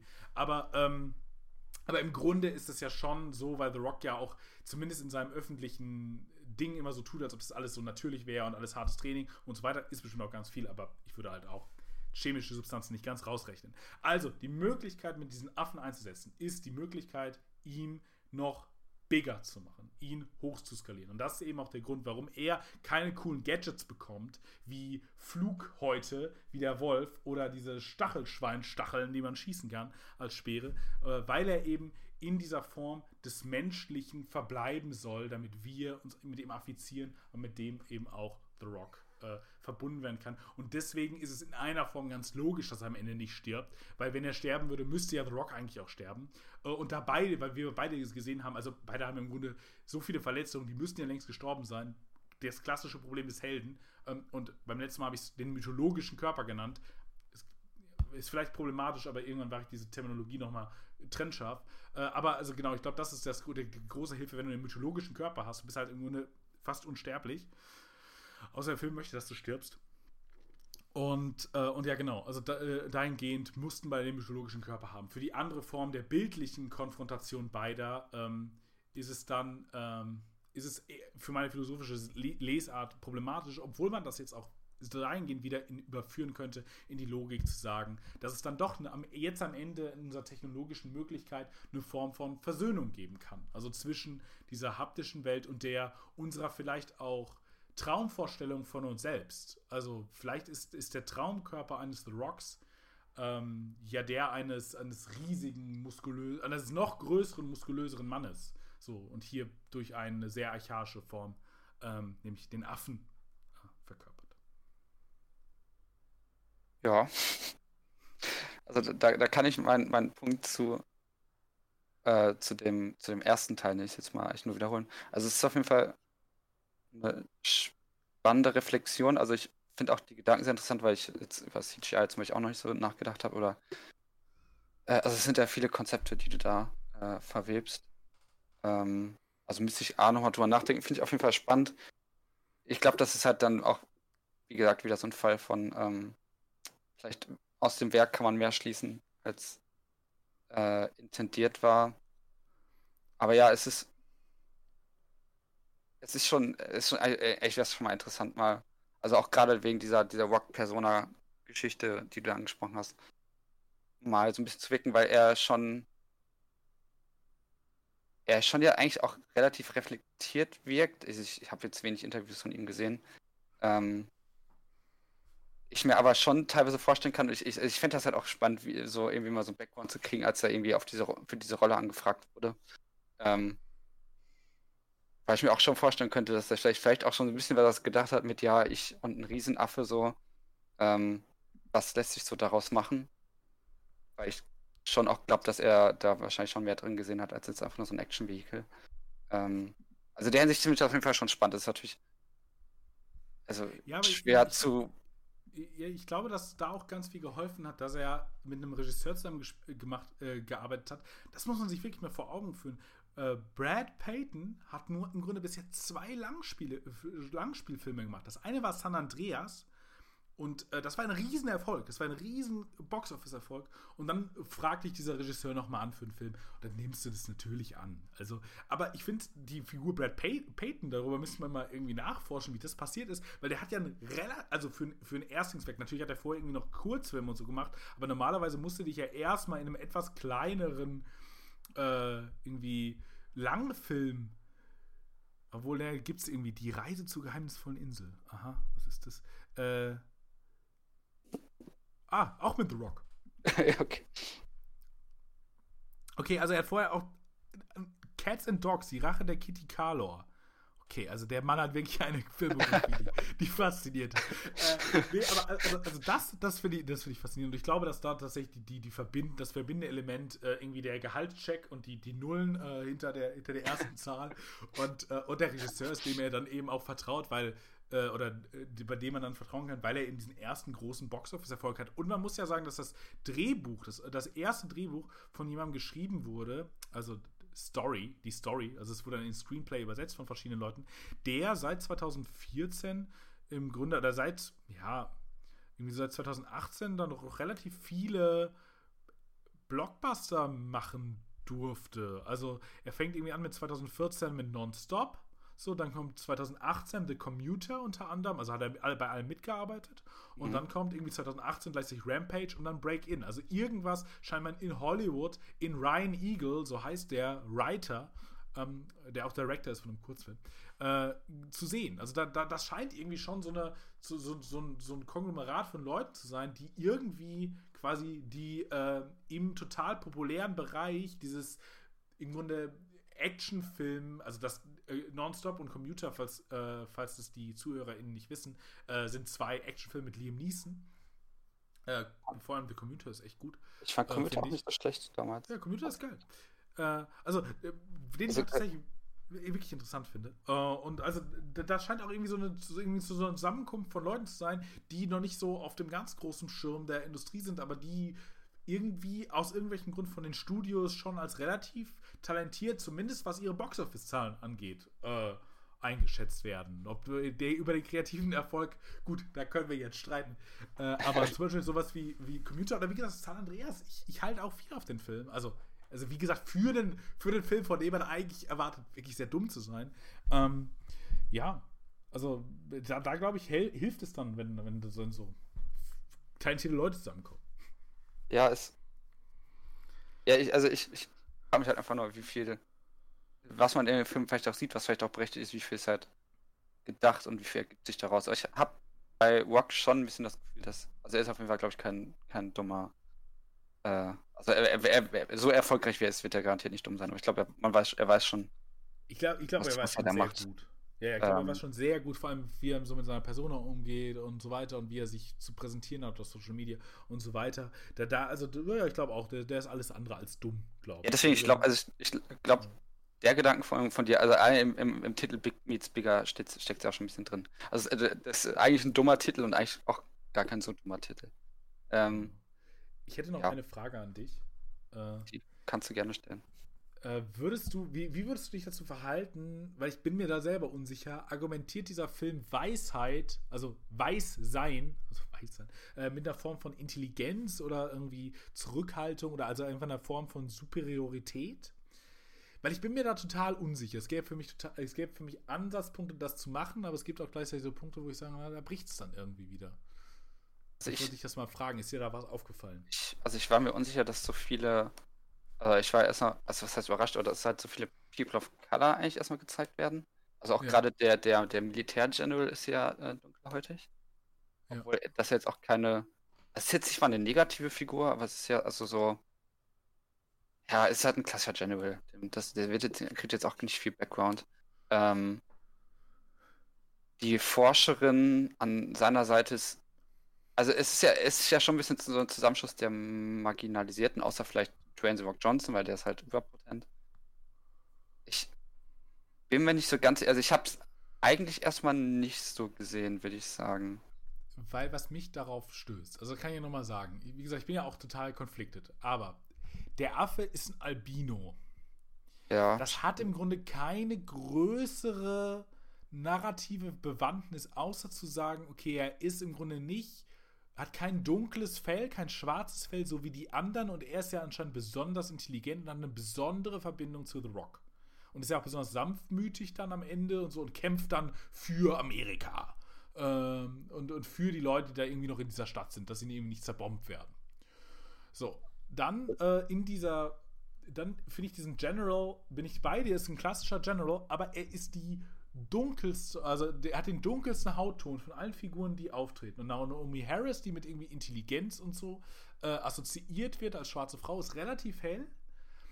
Und äh, der General wird ja auch noch dahingehend abgewertet, weil er ja im Grunde straight die falsche Entscheidung trifft. Vor allem in der Differenz zu dem Cowboy, der ja weiß ist. Und deswegen, all diese Punkte haben mich dahin geführt, zu, zu fragen, ist dem vielleicht so? Also, dass dieser Film so ein unterliegend, also so, so also, weil, verstehst du, so in diese kulturellen Kodizes, Mhm. die wir ga, ganz oft gar nicht re reflektieren, da im Grunde so ein rassistisches Narrativ ein bisschen reproduziert. Das habe ich mich gefragt. Gleichzeitig könnte man natürlich auch wieder sagen, naja, es gibt super viele People of Color in dieser, wie du sagst, in diesem Film. The Rock ist erstmal offensichtlich non-white Protagonist und so weiter und so fort. Ähm, aber, aber das habe ich mich eben gefragt. Also diese, diese Frage des Weißseins als, äh, als Form von irgendwie, was ja ein, äh, ein sehr, sehr, also einfach sehr potente Form von Rassismen äh, mit sich bringt und, und rassistischer Diskriminierung, die, die ja wirksam sind. Ob das in diesem Film vielleicht auch in gewisser Form, in sehr latenter Form, keine Frage, aber irgendwie reproduziert wird. Weil, also vor allem diese, ich habe mich halt, also mein Ausgangspunkt war zu fragen, warum muss dieser Affe eigentlich Albino sein? Es ergibt überhaupt keinen Sinn, weil erstens der George von dem Videospiel ist kein Albino, so, sondern der ist halt äh, im Grunde so braunhaarig einfach. Ähm, und äh, ja, und also da, das war mein Ausgangspunkt. Also warum eigentlich ein Albino? So. Und ich habe darauf eben keine weitere Antwort gefunden. Da habe ich mal die Figur durchgegangen und dann habe ich das gemacht, was ich gerade erzählt habe. So. ja, ich, also ich habe da eigentlich relativ wenig drüber nachgedacht. Das, meine einzigen Gedanken dazu waren halt, dass, was du gesagt hast, so, also, also eine Andersartigkeit so ein bisschen, weil er quasi auch eine Mörder, ein Protagonist ist, oder also Hm. Ähm, und dass er dadurch halt vorstechen soll und dass halt, weil ja noch diese wilderer Backstory ist, dass halt ein Albino-Affe nochmal viel wertvoller ist als ein. Ja. Und ich habe Ähm. ge ich, ich hab gedacht, vielleicht gibt es später noch andere Affen, die mutieren und dann, dass man die besser im Kampf auseinanderhalten kann. So. Also, dass er dann. Aber auch das passiert ja nicht. Also am Ende Ja. könntest du halt auch. Also vielleicht wäre es. Also so von der. Da, er sticht ja immer gegen diese Grau in Grau Fassaden relativ gut heraus, obwohl er dann am Ende ja relativ viel äh, Schmutz einfach in seinem Fell hat. Aber ähm, da dachte ich noch, vielleicht ist das auch so eine, so eine Kontrastentscheidung quasi, die dann aber auch narrativ, finde ich, nicht sonderlich gut gebackupt wird. So, also dann, dann hat man da vielleicht so ein, zwei Fehler gemacht. Aber also das fand ich einfach eine, eine, eine komische Entscheidung, weil die, die Wilderer-Story, die hättest du ja auch gar nicht gebraucht, hätte ja auch einfach so ein Affe sein können, der sich unter dem, dem äh, Auto versteckt. Also es musste ja, also hätte ja auch einfach so sein können, dass sie die Mutter erwischt haben und der, der, das kleine Kind guckt noch zu, wie sie irgendwie die Mutter gerade äh, slaughtern und dann kommt irgendwie die Einheit von The Rock und rettet den, weil er hatte halt keine Mutter mehr und ich habe ihn jetzt mitgenommen, um ihn zu retten. So, hätte ja genauso gut funktioniert. Äh, äh, Dafür musste er ja nicht Albino sein. Mhm.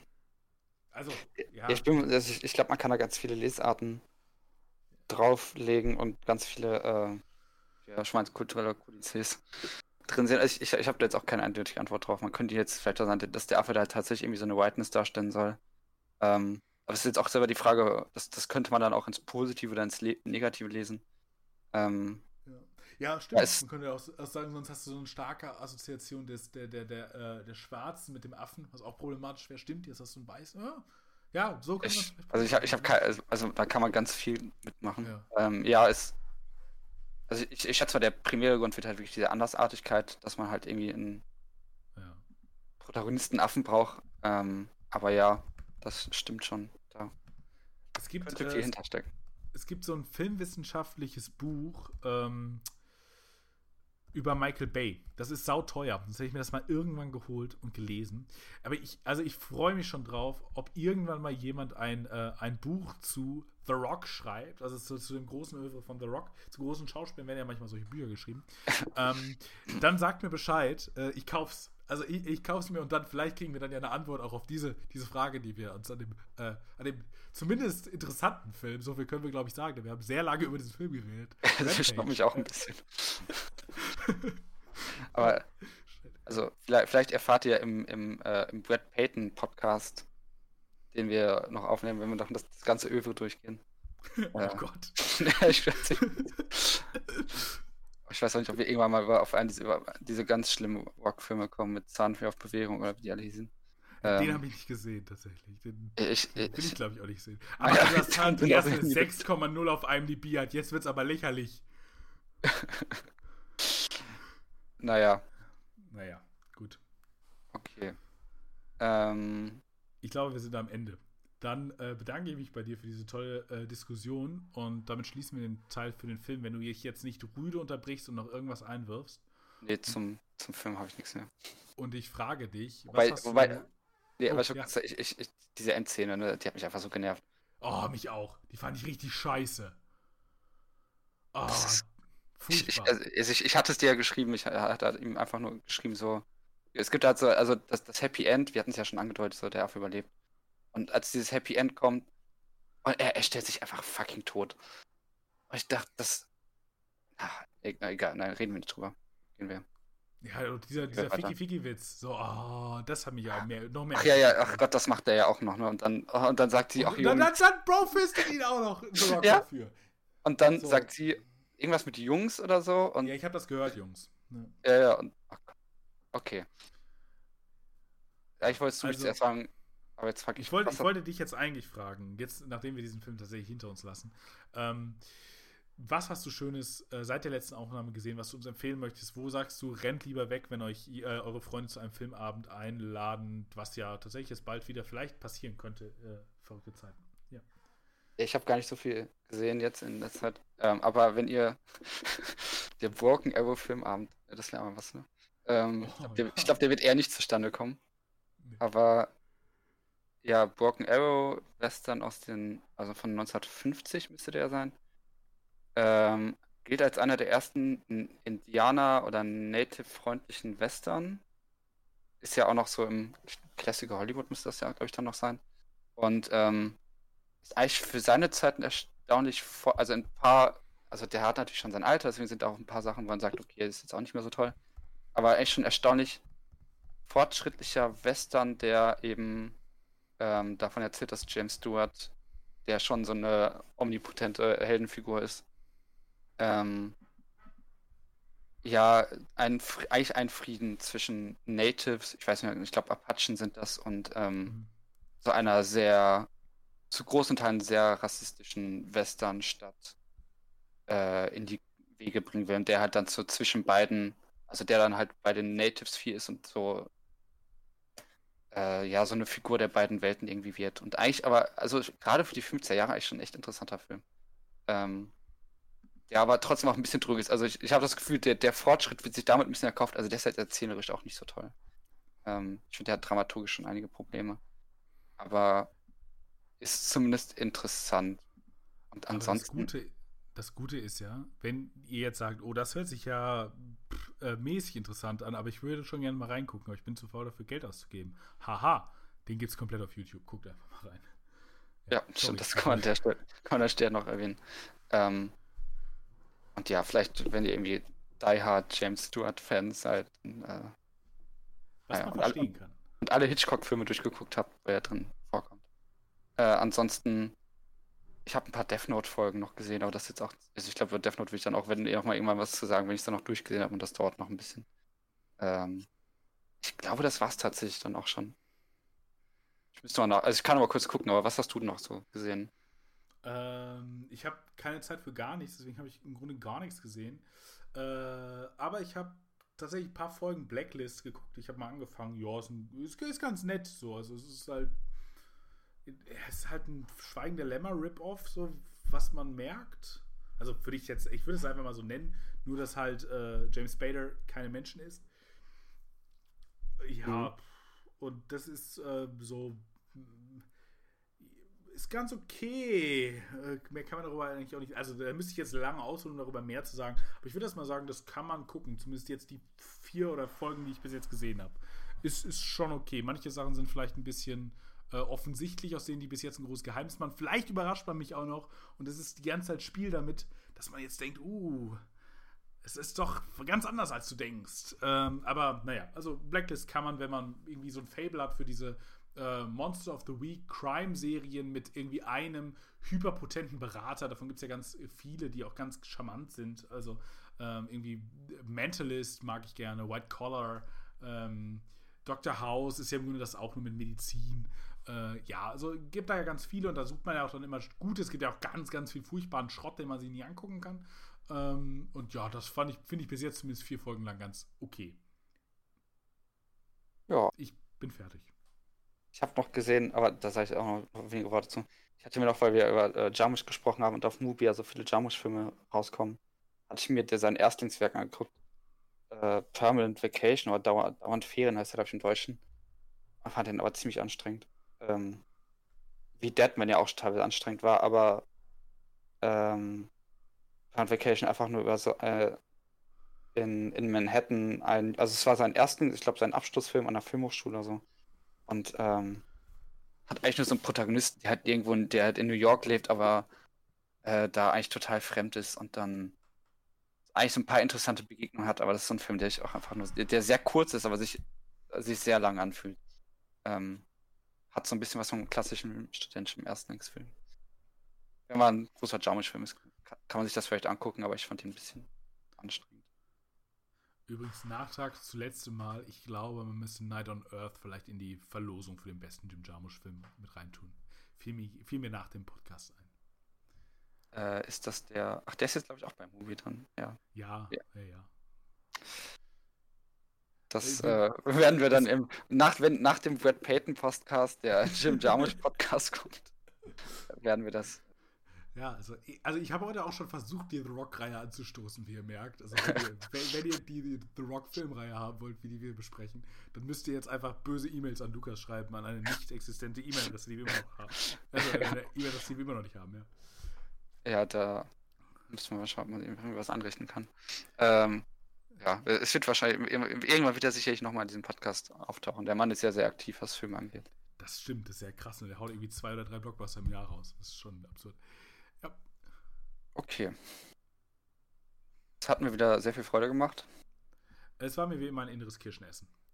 Ich bedanke mich, dass du dir die Zeit genommen hast. Ich bedanke mich, dass ihr euch die Zeit genommen habt. Und ähm, lasst euch nicht vor, pa passt auf, ob auf eure Stadt riesige Monster zurennen. Ein, ähm, ja, vor allem das Krokodil würde mir Angst machen.